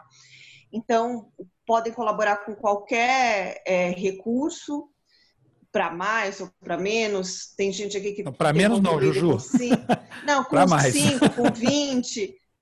É, é, que depende também do, quiser, do, né? dos recursos das pessoas, né? Mas é claro. qualquer colaboração é muito bem-vinda aqui para a gente é, continuar com a nossa estrutura de trabalho diária e fornecendo as melhores informações para vocês. Então, era isso que eu gostaria de lembrar nesse momento e agradecer quem já está contribuindo. Muito bem. Doutor Fábio, mais uma pergunta aqui. É, aqui a, a pessoa pede para não ser identificada, mas fala assim: o senhor falou sobre hidroxicloroquina. Quer dizer que o presidente Bolsonaro estava certo? É, em relação, não sei exatamente em relação ao que, que é, é, ela está. É porque o presidente, o Bolsonaro andou fazendo, andou prescrevendo hidroxicloroquina, né? Fez um, uma manifestação na internet dia debaixo de uma palmeira dizendo que era para tomar 10 comprimidos, um por dia, estava tudo resolvido. Como se fosse né, um sujeito que é tenente do exército, medicando cloroquina. O que, que pode acontecer com o uso irresponsável da cloroquina, hein, doutor Fábio? pode, é, podem acontecer complicações graves. A hidroxicloroquina ela só está é, é, indicada nas, nas evoluções de, dos pacientes graves, de moderado para grave, é, em ambiente hospitalar. Não tem indicação nenhuma de fazer uso da hidroxicloroquina domiciliar. A gente é, é, acompanhou a procura nas farmácias para compra, o uso inadequado, a gente já teve relato no mundo né, de morte por uso de hidroxicloroquina de forma indevida, pode provocar uma arritmia ventricular grave, né, entre outras é, é, entre outros, outras complicações, como intoxicação hepática, mas do ponto de vista cardiológico, a arritmia ventricular pode levar a uma parada cardíaca e à morte. Então, é, é, o uso inadequado, doses é, é inadequadas podem levar. Por isso que eu estava comentando a importância da, da, cardiologia acompanhar esses pacientes, acompanhar o eletrocardiograma, fazer análise de intervalos do eletrocardiograma, que a gente chama intervalo QT, isso é muito importante. Muito bom, tá ótimo. Meninas, alguém tem alguma pergunta para o doutor Fábio? Podemos liberá-lo, porque ele tem seus pacientes para atender, tem um monte de gente esperando por ele lá no, no, no ambulatório do Hospital São Luís e na clínica dele também. Podemos deixar ele embora ou prendemos ele mais aqui? Deixa os pacientes dele esperando. Olha que silêncio, doutor Fábio. Acho que sanou todas as. Você quer perguntar? Assim. Para ele a respeito das máscaras e dessas é. saídas, né? Uh, essa, uh, tinha uma pergunta aqui, uma pessoa perguntando no chat se uh, esse uso prolongado de álcool gel nas mãos. acabou meu álcool gel aqui, né? E não tem lugar nenhum para comprar, então eu estou usando álcool puro. É, isso cria algum outro problema ou a gente pode continuar limpando tudo com álcool numa boa? Então, é, alguns problemas dermatológicos, dependendo do tipo de álcool, podem ocorrer. A orientação é que na, é, qualquer manifestação de irritação de pele com álcool, é, não tem problema nenhum, muito pelo contrário, a gente orienta a lavagem das mãos. Então, se interrompa uso muito frequente do álcool gel e é, utilize mais a lavagem das mãos. Isso é o, é o adequado. E, é, numa eventual irritação dermatológica, também procurar um especialista.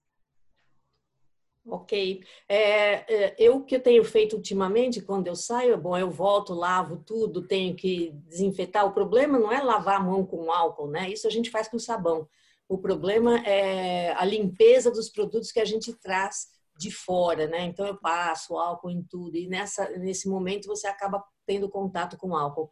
É, ah, pode se passar um creme hidratante junto depois da mão para para melhorar aí esse problema do álcool, que no meu caso eu percebo que é uma questão de ressecamento. É, pode. É, é, hidratante pode ser utilizado. Se isso é uma coisa muito frequente, incomoda, se tiver a possibilidade de, ao fazer a limpeza dos produtos, usar uma luva, também ajuda, né? Então, mas o, o, hidratante pode ser utilizado. Muito bem. Doutor Fábio De Luca, brigadíssimo Posso perguntar uma novo. coisa? Boa tarde. Ô, Gina. a Gina, a Gina, a Gina a Gina é a nossa italiana, a gente percebe pela cor da pele dela, viu, doutor Fábio? Que ela está muito coçada pelo coronavírus. Cor Gina. Bom, doutor Fábio, muito prazer, Gina Marques, aqui de Roma. E eu estava é, muito atenta no que o senhor estava falando, inclusive já pesquisando aqui. Um dos problemas apontados pelos médicos italianos agora, em tempos de coronavírus, falamos dos, dos médicos, dos cardiologistas italianos, é que muita gente tem sofrido infarto e com medo de andar de, ao hospital, de ser contaminado pelo coronavírus, acaba morrendo em casa. Ou seja, as estatísticas são mais da metade a menos dos pacientes que se é, que, que acusam, né, que, que têm um infarto, que vão ao hospital, que chamam a ambulância para ir para o hospital. Esse problema também está acontecendo no Brasil ou pode acontecer no Brasil?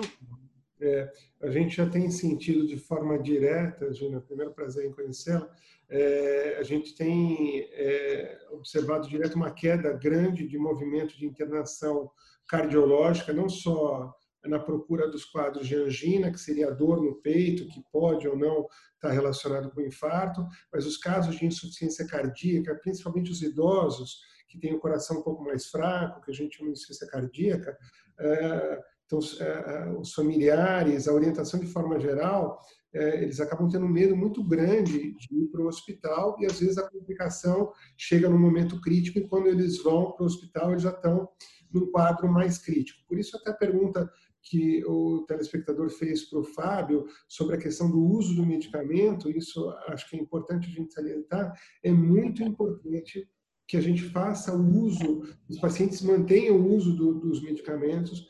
Um outro dado, o governo liberou o uso da telemedicina, então, a gente tem feito é, em alguns centros, aqui na clínica a gente faz, a Reddor iniciou também é, esses aconselhamentos para que, numa dúvida do paciente, ele não fique totalmente desamparado.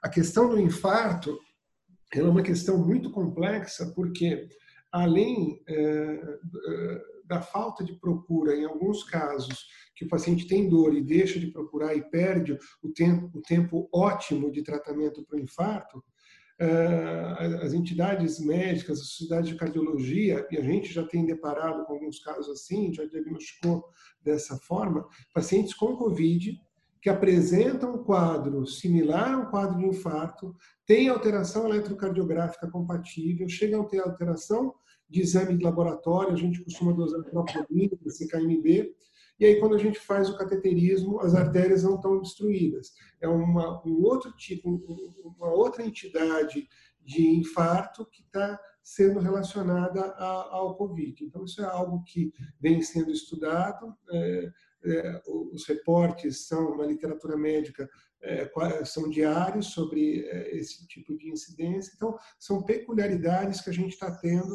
que a gente está tendo que aprender a conviver com, com esse surto.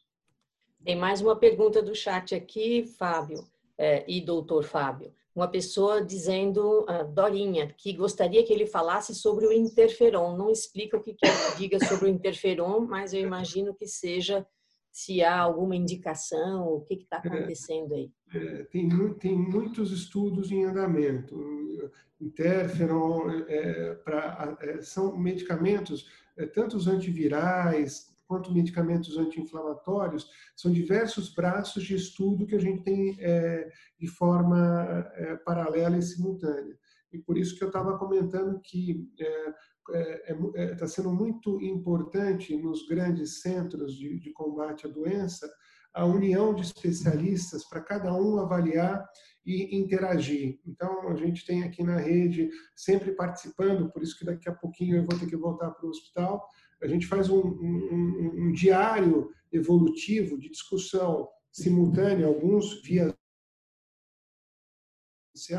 com o médico da terapia intensiva, com o infectologista, com o radiologista, com o cardiologista, com o pneumologista, e às vezes para o nefrologista. Então, é uma doença que ela se expande para múltiplas áreas. E a gente tem no dia a dia evolução é, em novos caminhos. Interferon é, é, um, é um deles. Em alguns casos pode é, ser indicado, mas tem uma passivação ainda clara de em qual momento e qual o real benefício. Ô, doutor, doutor, por Fábio. favor, só uma, só uma coisinha, Fábio. Eu vejo que a Ana Maria Balardim bem sofre do mesmo problema que outras pessoas que eu conheço, de hipotensão, sabe? Pressão baixa, 10 por 5, coisas assim. Esse pessoal também precisa ficar esperto ou eles não estão no grupo de risco?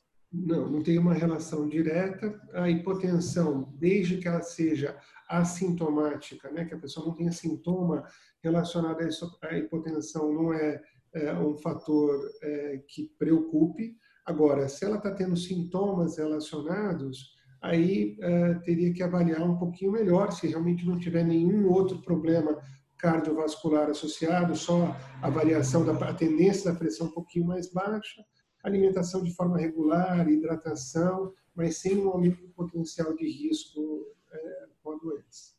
Doutor Fábio, antes do senhor ir embora, eu não vou segurar mais o senhor, não. tem muita gente precisando do senhor lá. Mas, de qualquer forma, assim, tem muita gente aqui procurando saber como é que contata o senhor. Provavelmente gente precisando de consulta, coisa parecida. O senhor quer deixar aqui um e-mail ou o telefone do consultório? Posso, posso deixar sim. Então, por é... favor, passa para a gente aqui, porque essa é uma informação de utilidade pública. Eu vou dar uma colada aqui, só um segundo. É, hoje em dia é engraçado, né? Porque a gente não sabe o telefone fixo é da gente. É e muito menos da mulher da gente, que cria uma, cada confusão aí, viu? vamos lá, vamos lá.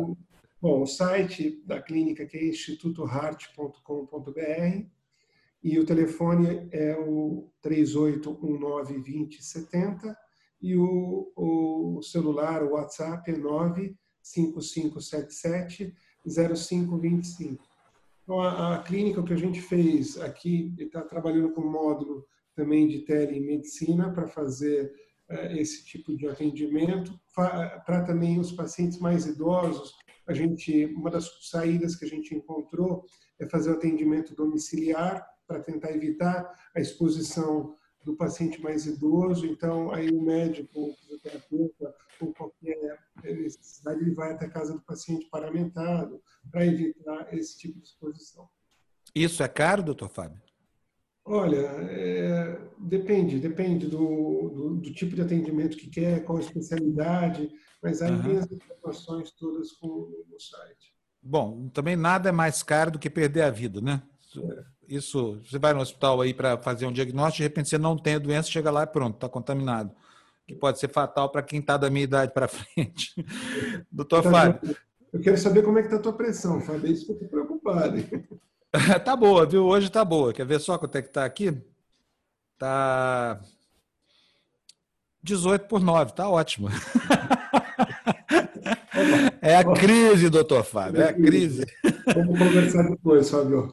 Tá bom. Muito obrigado pela entrevista mais uma vez. Semana que vem a gente liga de novo, tá? Um grande abraço. Um abração, doutor Fábio. Abraço gente, eu quero deixar aqui para vocês, então, olha, não é comercial, não é merchandising, não, tá? O doutor Fábio é meu médico, mas ele é um médico espetacular e ele estuda profundamente esses temas. Você pode muito bem se valer disso aí. Tem muita gente querendo, então vai lá. Instituto Heart. Heart é H-A-E-R-T, de coração em inglês, Instituto Heart com.br O telefone dele aqui em São Paulo é 11 3819 2070 ou o celular com WhatsApp 11 95577. Não, peraí, errei aqui. Doutor Fábio, está por aí? Estou, estou sim, tô sim. Opa, é, então como é que é o, o, o telefone do celular e o WhatsApp? 9... 5577 uhum. 0525. 0525. Beleza, então é isso aí. Obrigado, doutor Fábio. Vou liberar o senhor então, tá? Um grande abraço a todos. Obrigado. 955770525. Eles estão fazendo atendimento domiciliar e também atendendo por teleconferência. Se você precisa de uma orientação, então, acesse aí, olha, testemunho pessoal meu. Ele é um médico excelente. Sabe aquele médico de antigamente, assim, que se preocupa com você, liga para saber como é que tá, essa coisa toda. E ele tem uma estrutura de apoio em torno dele muito grande. Então, se você precisa de informação, use e abuse. Instituto Hart, H-A-E-R-T, .com.br ou 11 38 19 2070 ou WhatsApp, telefone celular 11 95577 0525. Eu gosto muito de entrevistar o doutor Fábio, viu, Gina? Ele é, ele é muito. Assim, ele não fala nada que ele não saiba, sabe? Ao contrário de outros médicos. Outro dia eu vi um médico aí, tem até um parente meu, meu Deus do céu, que vergonha, que mico. Enfim, meu parente aparece, é um médico, aparece na internet dizendo o seguinte: não é necessário trancafiar os idosos em casa, economia não pode parar. Aí me deu a vontade de ligar para ele e falar: escuta, com base em quê? Porque me parece que o juramento de Hipócrates, que é o compromisso mais sério que um profissional da área da saúde pode assumir na vida, prescreve que o primeiro bem a ser defendido é a vida.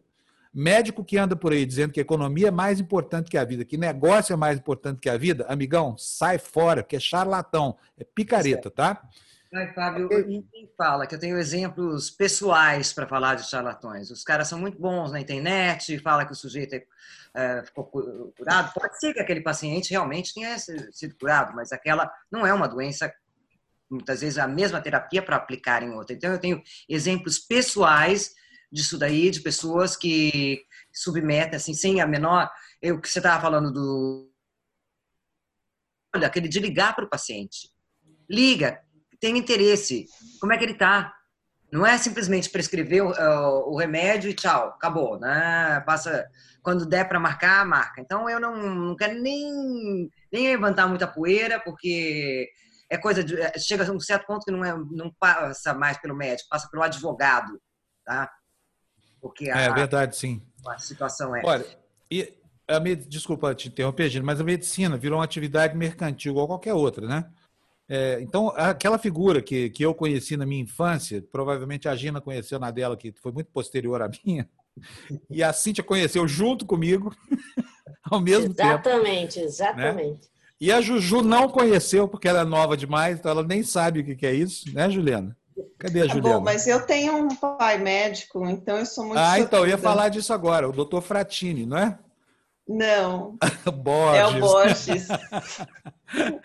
pois é, o pai da Juliana é um médico desse. Gente. Eu conheci ele, achei ele tão bacana.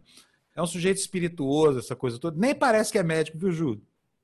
Sabia? Ele, e ele bom, também tem essa visão humanista do tratamento, né? Essa coisa toda, talvez porque seja pediatra, né? Os pediatras têm uma relação com as famílias, com as crianças, essa coisa toda, né, Ju? Mas você sabe que ele é médico de hospitais públicos, né? O médico de hospital público, muitas vezes, ele, ele está preparado para tudo, né? Então, o atendimento não se restringe só às crianças. Ele faz todo tipo de atendimento, no fim das contas. Eu sei. Agora, me conta uma coisa, por falar em família, quem é Coronel Fratini? Coronel? Coronel Fratini. Tem certeza que você isso? não tem? Então, eu vi na internet aqui outro dia uma menção ao Coronel Fratini, uma pessoa de um temperamento mercurial, assim, muito mandão. Não Você conheço, não, não conheço, parente, mas não? a não, mas a família Fratini é bastante assim explosiva, eu diria. Bastante é, é explosiva. Bom, então a partir de amanhã eu venho com colete à prova de bala aqui para nossa live. Viu, menina? Não, mas eu tenho essas características, Pai que a Juju explode. aqui, né? Não, mas eu, eu demonstro essas características de um modo geral também aqui, eu não escondi de ninguém. Cíntia, você já apanhou na internet? Alguém, algum bolsominion já passou a encher o seu saco assim, sistematicamente te ameaçar essas coisas, não? Não, Fábio, não, porque eu, a minha... Desculpa, Ju, uh, ele Pode me fez falar, essa pergunta. É, a minha presença na internet é basicamente nula, né? Eu não, não alimento muito minhas redes sociais, eu apenas acompanho outras pessoas, eu não falo nada. Então, os bolsominions me deixam em paz. Mas como não sabem mundo, onde, não sabem como te achar, né? Não sabem como me achar. Mas como todo mundo, eu também tenho a minha cota de bolsominions pela família. E amigos muitos muito próximos inclusive médicos e tudo mais. Então uh, eu procuro ficar na minha mas está difícil viu? Você viu aqui no chat uma pessoa uh, lá de Santa Catarina uh, dizendo ah, que Santa em Santa Catarina. Liberou geral coisa mais triste as pessoas estão saindo às ruas como se nada houvesse. Hoje, inclusive, de manhã, eu vi no, no, New York Times um mapa dos Estados Unidos onde uhum. as pessoas não estão levando a sério o confinamento social. Então, adivinha onde é que é que não estão levando a sério, Fábio? Aqui no Brasil. Não, não, dentro dos Estados Unidos. Ah, dentro dos Estados Unidos? Dentro da Casa Isso. Branca. No, no É, Pentágono. também, né? Na New Orleans, não é? Isso, olha aqui. New Orleans, é por causa do Mar de Gras lá, né? Pensa, Como- é, não é só isso. Pensa no mapa dos Estados Unidos e agora pensa no povo retrógrado, ah, admiradores de Trump e outras coisas. Eu sei, Atlanta, Montgomery. Pronto. É, o sul-este, então o sudeste dos Estados Unidos inteiro está vermelho no mapa. Ou seja, recorta aí Carolina do Norte, Carolina do Sul, Flórida, Georgia, que nem você está falando, Atlanta, é, ah, New Orleans, mas o estado inteiro ali, né? E, É, Louisiana. Louisiana, Alabama e Mississippi, pronto. Juntou aí é o tal do Bible Belt e o pessoal que está nessas igrejas mais É fanáticas. Bible Belt, antigamente era Cotton Belt, né? por Não, tem o Cotton do- Belt e tem o Bible Belt. O Bible Belt é bem estudado também. Uma É. região sobrepõe a outra, né, Cintia? A É, região deixa do- dos rednecks, dos pescoços vermelhos, né? Eu não quis interromper enquanto o Nicoleles. Aliás, eu tenho que dizer o seguinte, né? Doutor Fábio, a doutora Carolina e o professor Miguel Nicoleles deram um banho de esclarecimento hoje nesse programa. É por isso que muitas vezes eu fico quietinha aqui, não fico interrompendo, porque o raciocínio deles é muito importante, eles conseguirem completar o que estão dizendo, né? Então, essas pessoas que têm clareza mental, que não são como os médicos que a Dina estava citando aí, pessoas que supostamente são esclarecidas e vêm com coisas do arco da velha, é, então é preciso deixá-los falar e sem interromper o máximo possível, né? É, o seguinte, enquanto eles estavam falando, começou a pipocar é, é, notificações do, do, do New York Times, do Washington Post aqui. Saiu agora de manhã o número do desemprego desta semana passada nos Estados Unidos, 6,6 milhões de pessoas, se juntando às outras aos outros 4 milhões da semana anterior. Foram Então, 3,3 na semana passada, né? Pronto, e 3,3, agora o número foi explosivo. 6,6. Agora Dobrou 10 o recorde. Milhões, 10 milhões de pessoas nas últimas duas semanas perderam o emprego aqui nos Estados Unidos. E tem um detalhe: alguns estados não estão conseguindo mandar todos os números. Adivinha quais? Os estados mais populosos. Então, na Califórnia, por exemplo, na semana anterior, só tinha conseguido notificar 100 Uh, 100 mil casos, e é óbvio que lá tem muito mais, porque lá é o estado com maior população. Então, esse número aí de 6,9 uh, na semana anterior estão subnotificados. Então, você imagina o tamanho do problema econômico. Amanhã sai o relatório do governo uh, sobre o desempenho uh, do, desemprego, ou do emprego, digamos, para o mês todo. Então, vamos aguardar aqui, amanhã a gente fica sabendo.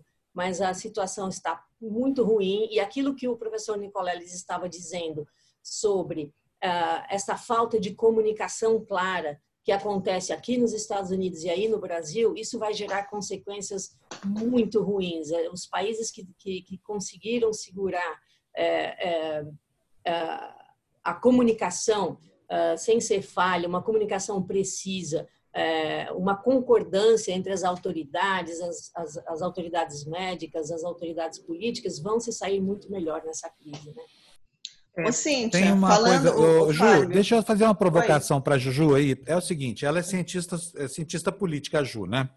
E alguma, tem uma anotação sua ontem, Cíntia, que eu achei da maior relevância, eu queria ver com a Ju o que, que ela pensa sobre isso, porque ela sabe pensar isso tecnicamente. Que é o fato de que em países que têm sido mal geridos durante essa crise, alguns líderes estão se prevalecendo da situação. Por exemplo, é o, caso, é o caso típico do Orbán, né, lá na Hungria, mas também é o caso típico do Trump. Aqui no Brasil não é porque o Bolsonaro quebrou a cara, né? Acabou virando o vilão do planeta e aqui dentro, assim, o prestígio dele é, explodiu. Mas eu quero saber de você, é, Juju, como é que se explica que um país que é mal presidido possa beneficiar o atual mandatário com o aumento da popularidade, como a Cíntia falou. Aliás, Cíntia, dá o dado para a gente. Nas pesquisas, a popularidade do Trump só sobe, né? Inexplicavelmente. Você estava até indignada com isso ontem. Ah, eu estava indignada. Deixa eu achar aqui. Olha, a aprovação do presidente aqui, uh, 49%, já subiu três pontos nas últimas duas semanas. Né? 49% foi a pesquisa que encontrou o número mais baixo. Na Gallup, por exemplo, 60% dos adultos aprovando a resposta à pandemia. Deve ser, como disse a pessoa, quem que estava ontem conversando com a gente aqui? O Carlos Melo e o Álvaro Moisés, José Álvaro Moisés? Não, no dia anterior, então, foi Bolos, né? Não, é, o Carlos Melo, foi, foi, o Carlos Melo, sim, é, que falou, ah, então tem que ver a, pesquisa, entrar na pesquisa e olhar, né? E deve ser pela aprovação, essa aprovação alta deve estar agora com as últimas medidas que ele tomou, então estão sendo aprovadas finalmente. Mas mesmo assim, eu não sei uh, o quão profunda essa pesquisa é, mas mesmo assim, as pessoas já esqueceram as besteiras que o, que o Trump fala todos os dias, inclusive agora, continua essa falta de clareza, essa falta de, de, de, de convergência uh, entre o discurso dos médicos, das autoridades médicas, né, do, do Ministério da Saúde, que seja, com Uh, a parte política é muito assustadora e parece que as pessoas não estão percebendo isso, porque não é possível. Aliás, tem uma notícia aqui, viu, Fábio? O, o, o Biden pediu ontem que a convenção do Partido Democrata, que está marcada para junho, seja transferida para agosto. É, e aí vai ser, vai criar um problema isso, porque a campanha vai ser minúscula. O Biden está completamente silenciado nesses últimos, nesse último mês inteiro, né? Ninguém mais ouve falar de, de, de campanha, de política. O coronavírus está tomando a frente de toda a, o noticiário e eu quero só ver como é que eles vão fazer para fazer uma campanha, né? Pois é, vai ficar estreito. Aqui no Brasil também vai fazer. Bom, eu posso responder? Ai, deixa eu ver o que é, Gina. Quer sair, Gina? Não, você precisa não, sair? Não, não, não. Primeiro eu queria dar um beijo na minha mãe querida que está nos, nos assistindo. Vamos dar um, um beijo para você. A minha mãe não está me assistindo. Oi, eu acho que eu vou fazer um protesto é, lá em Berlândia. A mamãe tá, dona Ana Maria, manda um beijo para ela, para os cachorros, etc, etc. E depois que a, a, a Ju entrar, eu gostaria de fazer uma pergunta que me fizeram aqui na Itália e que eu não soube responder a respeito das estruturas hospitalares brasileiras, gente. Então, Vamos passar a palavra para a Ju, para não roubar. É, o... Só lembrando que a pergunta para a Ju é a seguinte: como pode um sujeito que é um beócio como esse Trump, conduzindo a América do jeito que ele está conduzindo, que é uma espécie de Bolsonaro. A gente fala que o Bolsonaro é o genérico do Trump, né? Mas às vezes o Trump também parece que é um genérico do Bolsonaro. Como é que pode um sujeito desses, à luz da moderna metodologia da ciência política, Ju, entender um fenômeno como esse? Quer dizer, uma administração horrível e um aumento da popularidade. Tá, eu vou responder. Antes eu queria comentar uma coisa super interessante que aconteceu ontem. Não, aliás, hoje de manhã, que eu até coloquei, mandei aí para a equipe de produção aqui da TV mostrar que foi um tweet do João Dória que, que, retuitou uma fala do Lula.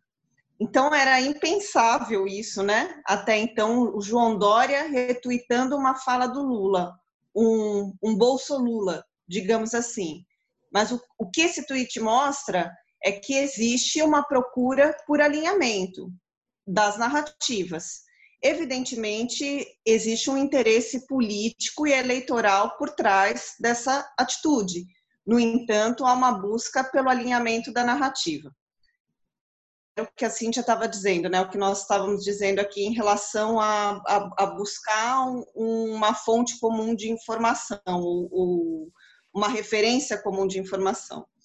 Agora, é, em relação a esse aumento da, do apoio do Bolsonaro na, nas pesquisas, eu vejo o seguinte, explicando pelo lado da ciência política de fato, né?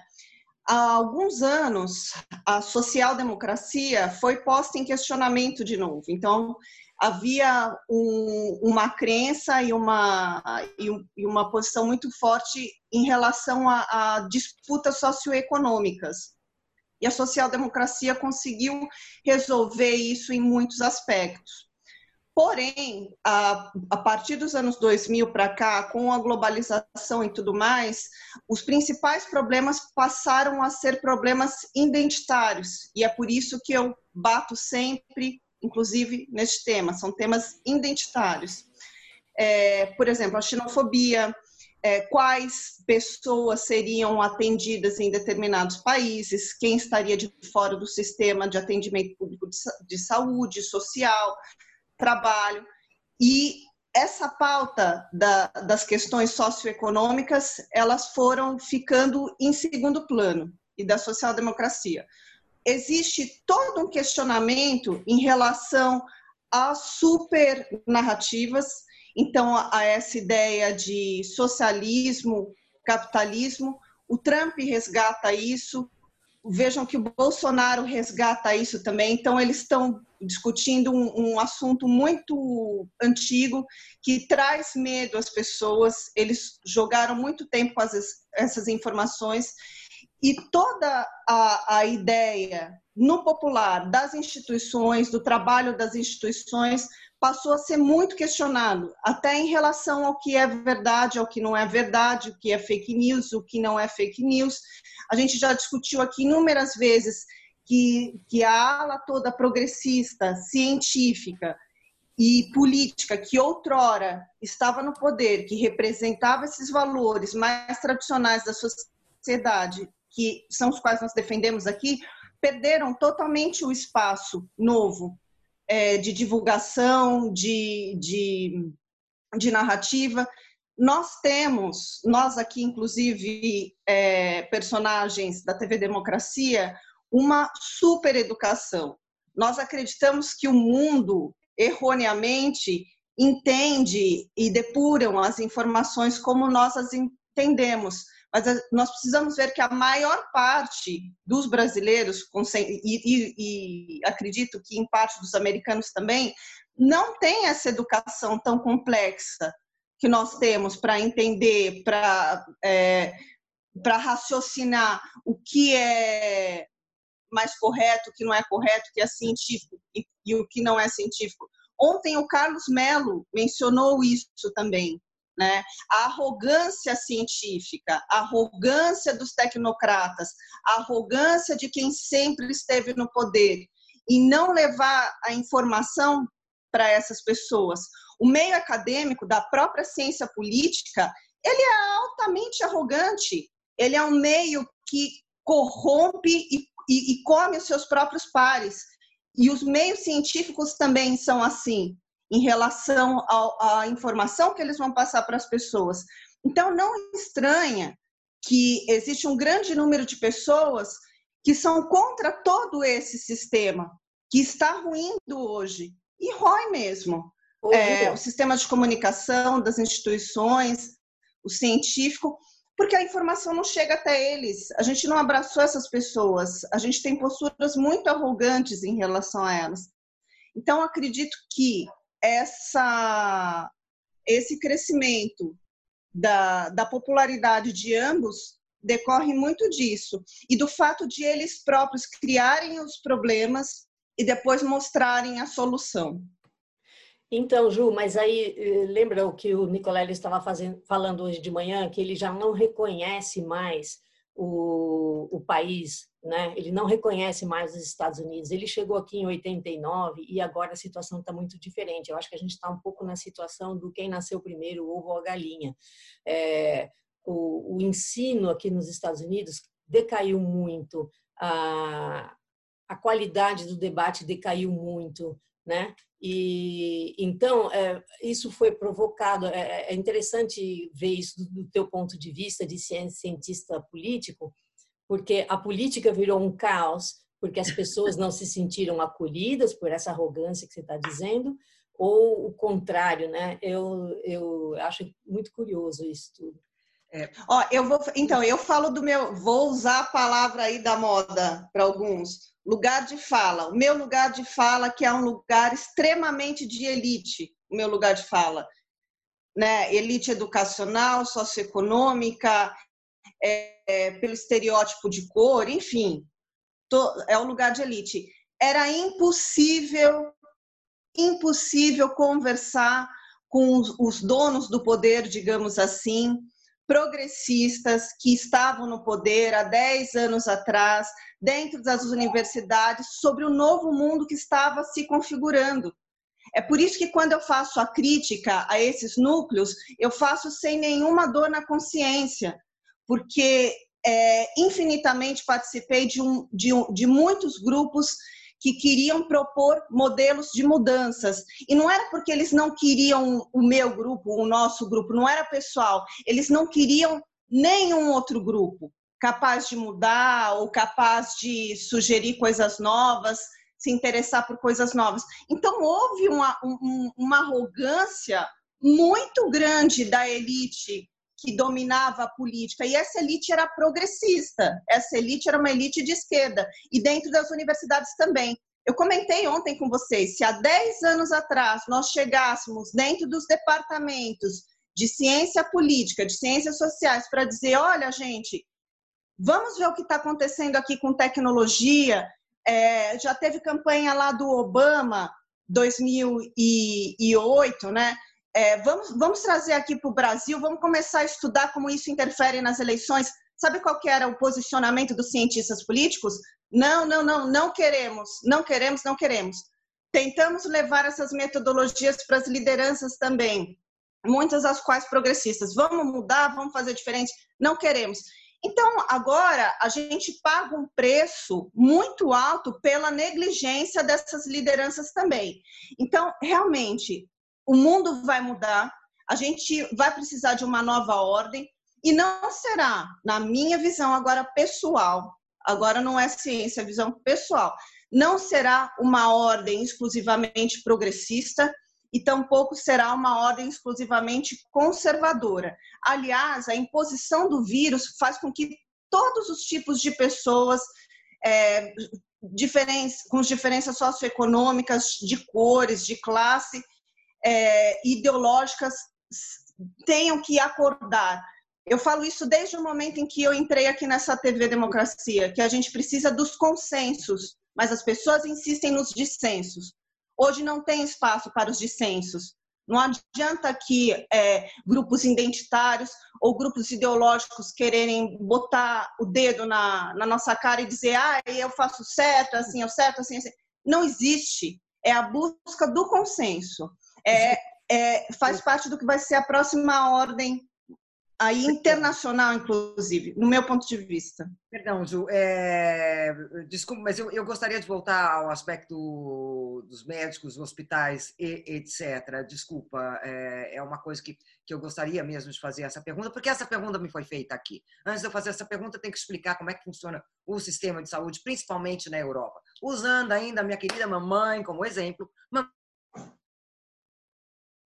péssima, teve uma pneumonia, foi parar no hospital aqui em Roma. Ela ficou 15 dias internada, tudo grátis. Hospital, assim, privado, tem parceria pública, mas é privado, grátis. Ela não pagou nem os remédios. Embora seja o sistema hospitalar é muito criticado pelos italianos, principalmente pela redução do número de hospitais. Aqui temos assim mais cerca de 52% públicos e 48% ah, privados. Onde é que eu quero chegar? Ah, recentemente, um, semana passada, um jornalista italiano me telefonou para ah, saber também como é que está a situação no Brasil, para fazer um, um, serviço a respeito do Brasil, e me perguntou uma coisa que eu não soube responder. Qual, o que, que ele me perguntou? Ele perguntou assim, bom, Gina, mas é carente, é, é, pelo que, pelas estatísticas que eu vi no Brasil, é 1,9, bem abaixo do que estabelece a Organização Mundial da Saúde, é, num caso de uma pandemia, se pegasse muita, muitíssima gente, os hospitais privados seriam obrigados a tratar doentes de graça? Faço essa pergunta para vocês. Eu não soube responder. Como é que fica a situação no Brasil? Eu acho que eu sei a resposta para essa sua pergunta. É o seguinte: como está decretado estado de calamidade pública, que é um, é um estado de exceção, o governo ganha o poder de intervir em algumas áreas, entre elas a área da saúde. Então, se for necessário requisitar leitos da rede privada, provavelmente existe esse, esse instrumento de força para fazer isso. O problema, Gina, é que a doença entra justamente pela fatia mais abastada da população. Quem trouxe o vírus para o Brasil foram turistas que foram à Itália e que estavam lá passeando de férias. Não são as empregadas domésticas do Paulo Guedes, né? Então, assim, a, a doença se espalhou primeiro no, no, assim, nos conglomerados, nos aglomerados urbanos mais ricos. Né? Brasília, por exemplo, começou pelo Lago Sul, a infecção. Aqui em São Paulo, começou, se eu não me engano, pelo bairro do aeroporto, e depois daí Sumaré, Paulista, essa coisa toda, e, e ficou na região mais nobre. Na Rocinha, só ontem foi diagnosticado, só anteontem foi diagnosticado o primeiro caso no Rio de Janeiro.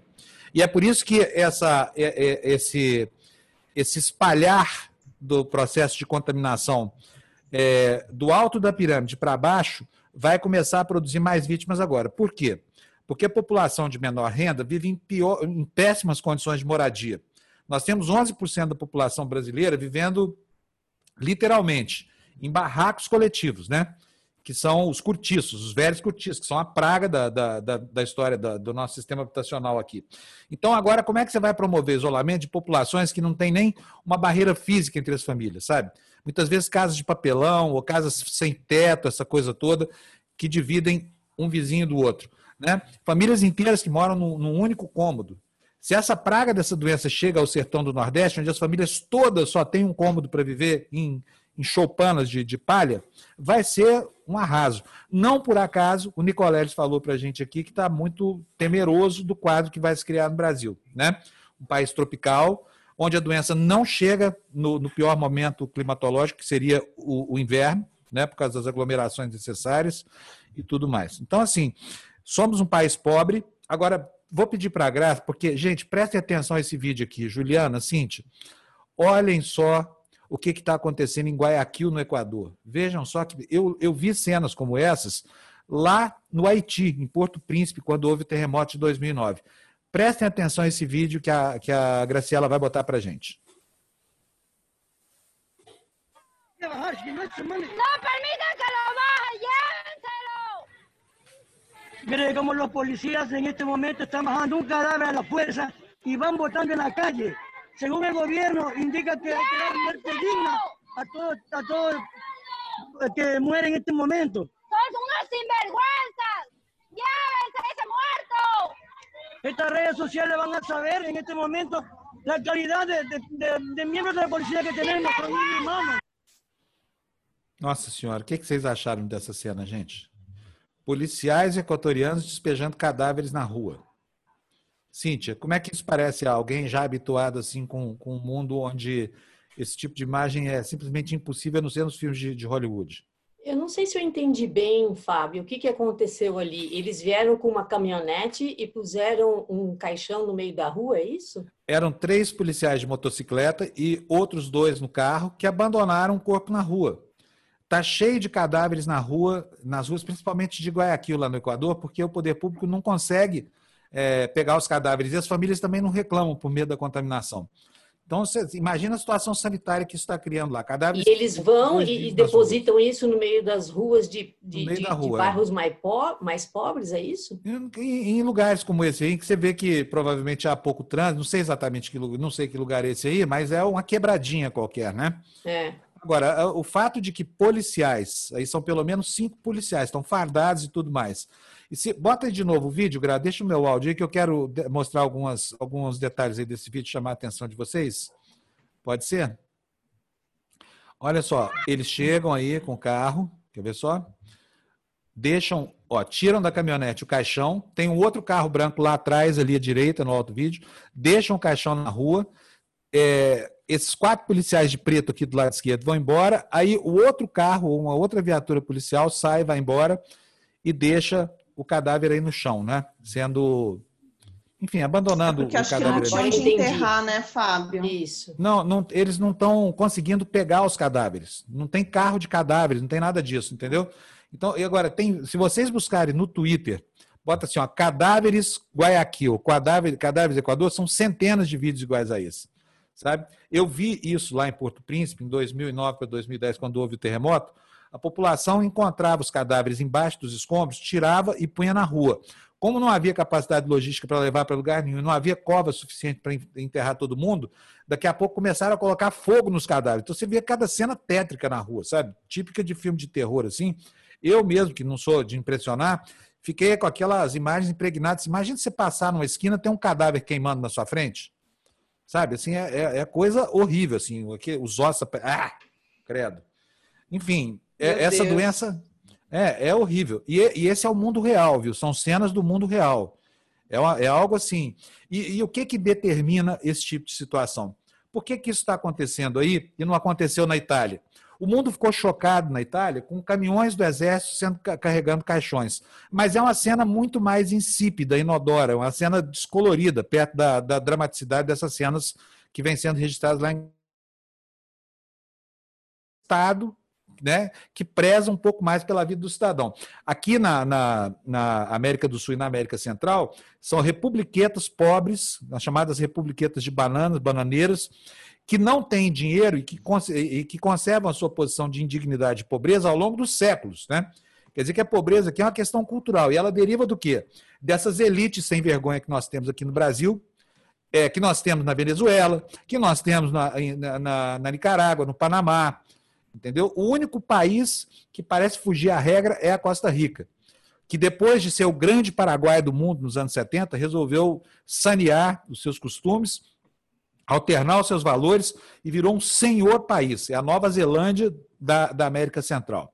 Né? Porque em todo o restante você vai, é isso aí, são grades altas nas ruas, é, é, esses fios de arame farpado em cima dos muros, um medo louco da violência, a polícia matando gente como se tivesse o poder de fazer isso. Né?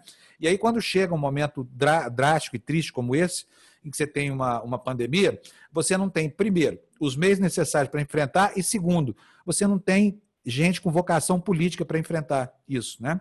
Olha, olha o que, que nós estamos vivendo aqui no Brasil. E, aliás, eu queria que vocês comentassem isso. Paulo Guedes, nosso ministro da Economia, né? o posto Ipiranga do Bolsonaro. A aposta da Faria Lima, que me parece, não sei se ainda é aposta Faria Lima ou não, mas, enfim, não apresentou nada, né?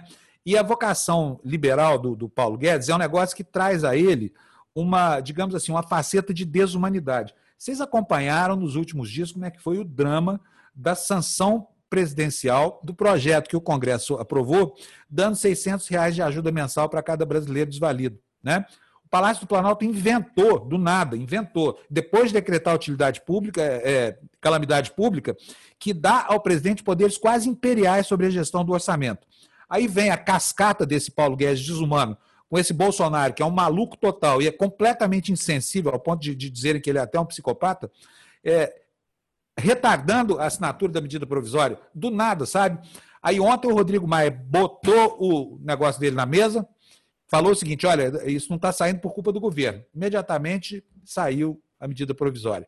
Agora, imagina para quem está passando fome, para quem vê o filho pequeno, criança, sem comer há um, dois dias, sem ter a menor possibilidade de ter a quem recorrer, porque ao redor dele está todo mundo esfomeado. O que, que vocês acham que esse cidadão sofre de um dia para o outro? acham que o fato de ele poder comer hoje, ou só poder vir comer amanhã, vai é, é, é, trazer para ele um alívio grande ou não? Hoje, hoje é o dia da fome. Amanhã não é o dia da fome. A fome é agora. Ela precisa ser resolvida agora, entendeu? Não dá para esperar até amanhã. E aí vem esses tecnocratas aí insensíveis e fazem isso que fizeram. Sabe? Cíntia, aí também é assim, né? Também tem essa insensibilidade. Aqui, também aí, né? é assim. Olha, Fábio, eu quero dizer o seguinte é, a situação, eu escutei muito bem o Nicoleles dizendo que essa situação no Brasil vai explodir, vai explodir como está explodindo aqui nos Estados Unidos, num país que tem muito menos condições de lidar com a crise. Aqui, pelo menos, o governo vai acabar ajudando uh, minimamente que seja, mas aí no Brasil a coisa vai ficar muito complicada, né? Então, essa coisa da fome, é, é, é, realmente um, é uma coisa que me, me diz respeito muito particularmente, não que eu tenha passado fome jamais na minha vida, mas eu acompanho pessoas que uh, flertam com essa possibilidade e isso me, me, entristece profundamente que a situação no Brasil, uh, que parecia estar, tá levando, estar se encaminhando por um, por um momento melhor, uh, tenha virado e, e agora nós estamos novamente caindo nessa nesse estereótipo de republiqueta de banana que você estava dizendo aí, infelizmente, né? Uh, o Fábio, se você, ah, o Fábio tá, saiu agora, mas uh, nós vamos precisar aqui encerrar. Então eu vou dizer um bom dia para todo mundo. Até amanhã, voltaremos. É, infelizmente hoje com um programa, apesar de brilhante, de maravilhoso, cheio de convidados que entendem muito dos seus assuntos, a gente se despede hoje com uma um tom um pouco mais sombrio, porque de fato a, a resposta a essa pandemia, tanto aqui nos Estados Unidos quanto aí no Brasil, são lamentáveis e a gente só tem que continuar tendo alguma esperança, porque senão uh, o nosso dia fica realmente muito sombrio. Gina? Ciao a tutti, melhores dias virão. Né? A situação ainda aqui é crítica, Fábio, a respeito dos caixões, além dos, dos caminhões militares que levaram os caixões em outras regiões, por exemplo, Piemonte, já eles estão ficando naquelas celas frigoríficas é, que abrigam normalmente carne, né? Carne bovina. Então, porque os caixões não têm ainda onde ficar, já faltam lugares nos cemitérios. Então, é, a situação não está boa, nada boa, e eu vou me despedir de vocês também, dar um até amanhã, um arrivederci a tutti. Tchau. Arrivederci, Gina. Juju, antes de ir embora, hum? Você quer falar alguma coisa? Porque eu vou pedir uma ajuda eu sua aqui. Quero agradecer o Alessandro Alvarenga aqui, que nos deu um super chat aqui de cinco reais. Ontem ele fez também outras doações e a gente não falou diretamente no nome dele. Eu queria agradecer bastante, além de todas as outras pessoas. E responder ao Alessandro que diz assim: apenas tomem cuidado para a TVD não guinar, acredito, seu discurso para o progressismo e qualquer ou qualquer espectro, né? Estou apenas expondo uma preocupação. Eu vou responder essa pergunta. É, Alessandro, aqui na TV Democracia tem espaço realmente para todo mundo. Se você acompanha nossos programas aqui, você vai perceber que vem gente de todos os partidos, de todas as nuances ideológicas Talvez em alguns aspectos exista essa tendência mais progressista, porque a gente tem um alinhamento em defesa da ciência e, e, e o progressista ele, ele se cola muito essa ideia científica, mas autoritarismo progressista, você já deve ter visto aqui minhas posições várias vezes, é não. Eu sempre defenderei a, a possibilidade do outro falar. E eu jamais, aí eu me comprometo como Juliana, enquanto eu estiver aqui na TV Democracia, eu jamais vou aceitar qualquer tipo de autoritarismo progressista. Porque embora o progressista ele tenha muitos valores, muitos mesmo, ele não é melhor do que ninguém. Então é isso que eu queria deixar e agradecer e obrigada. E quem puder continuar fazendo superchats, faça. E fique aqui, né? Porque agora ao meio-dia a gente tem um outro programa maravilhoso, que é o Fura Bolha, com o Fábio, que já é maravilhoso, com o Eduardo Moreira, que é ótimo, com Florestan Fernandes, com a Carla Jimenez, do El País, e com o Gessé Souza, que fala lá de Paris. Tá bom, gente? Então, obrigada, um beijo, tchau e até amanhã que estarei aqui às nove da manhã. Espera aí, Juju, não vai embora, não. Ah, tá. Eu só quero dizer, só quero ah, dizer o seguinte. Embora, já. É, é, é, o seguinte, aqui na TV Democracia, esse nome não foi escolhido por acaso, viu? Esse nome foi uma sugestão da Baia Bragança, nas primeiras reuniões que a gente fez para estruturar o canal, e realmente a proposta nossa é de furar todas as bolhas que, que existem hoje. Existe a bolha da esquerda, a bolha da direita. Nós estamos no meio dessas duas bolhas, inclusive estamos entrando dentro da seara delas. Sabe por quê? É muito importante que a gente não feche os ouvidos ao que diz o outro, até quando o outro não, não fala aquilo que concorda com o que a gente pensa, sabe? Então, assim, só que é um exercício muito duro esse, porque as pessoas hoje no, no Brasil, no mundo inteiro, elas se habituaram a ficar dentro das suas bolhas. É muito mais confortável, porque você está auto, auto-referido. Você só tem pessoas que conversam assuntos que você que você aprova. Só se falam é, coisas que são do consenso de todos, mas no ambiente da bolha, e o mundo não, não cabe numa bolha, o mundo é muito maior. Não cabe na bolha da esquerda, não cabe na bolha da direita. Hoje, só para vocês verem aqui o nosso esforço para ampliar o espaço democrático, daqui a pouquinho, daqui mais 52 minutos, começa aqui o Fura Bolha, com essa equipe aí super identificada com o campo progressista que a Juliana é, nominou agora, né? o Florestan Fernandes, o Gessé Souza, o Eduardo Moreira, a, a Carla Jimenez e eu aqui fazendo um, uma ponta também. E à noite, é, às 8 horas da noite, nós temos o, o outro lado da coisa, a chamada nova esquerda, né? que são pessoas que se identificavam com a direita, até chegaram a, a apoiar, e, e, alguns deles enfaticamente a eleição de Bolsonaro, depois se arrependeram, né? E hoje são, são chamados, assim, é, de maneira até pejorativa, pelo grupo do Carluxo Companhia Limitada, de a nova esquerda, né? Então, estamos lá. Eu, Lobão, Alexandre Frota, Madeleine Lax com a noite, o programa chama De Quinta, é live de quinta a nossa pretensão com essa live não é pequena, viu? É concorrer com a live que o Bolsonaro faz toda quinta junto com a gente, tá bom? Não é isso aí, Juju? É Me ajuda a ler mesmo. rapidinho aqui a, a, a, uhum. participação dos nossos super queridíssimos cybernautas aqui. Quero agradecer a Suzana, Ana Maria Balardim, que todo dia está com a gente, Luiz Tadeu Santos, o Ricardo Freitas, a Débora Benes, lá do Rio Grande do Sul, Cadil Batista, Uh, o Elzimar Sodré de Assis, Jair Mesquita de Souza, Davi Toscano, uh, o Luiz Cláudio Reis, Adala Coelho, o Davi Toscano Cavalcante, Carlos Eduardo, uh, Paulo Martins, Suzana Córdova, Gabriel Guimarães, Renato Pereira, já falei aqui, Fernando Costa, Glênio Gonçalves, W. Rocha, ele fala assim, ó, cara, esse é o melhor canal de todos, assisto todos. Puxa vida, eu estou emocionado com isso, a gente agradece muito, viu? É, o Alexandre Balardim, que eu já nominei aqui, Adriano Brito, Rockstar, a Dani Lessa, nossa companheira aqui, sócia do nosso canal.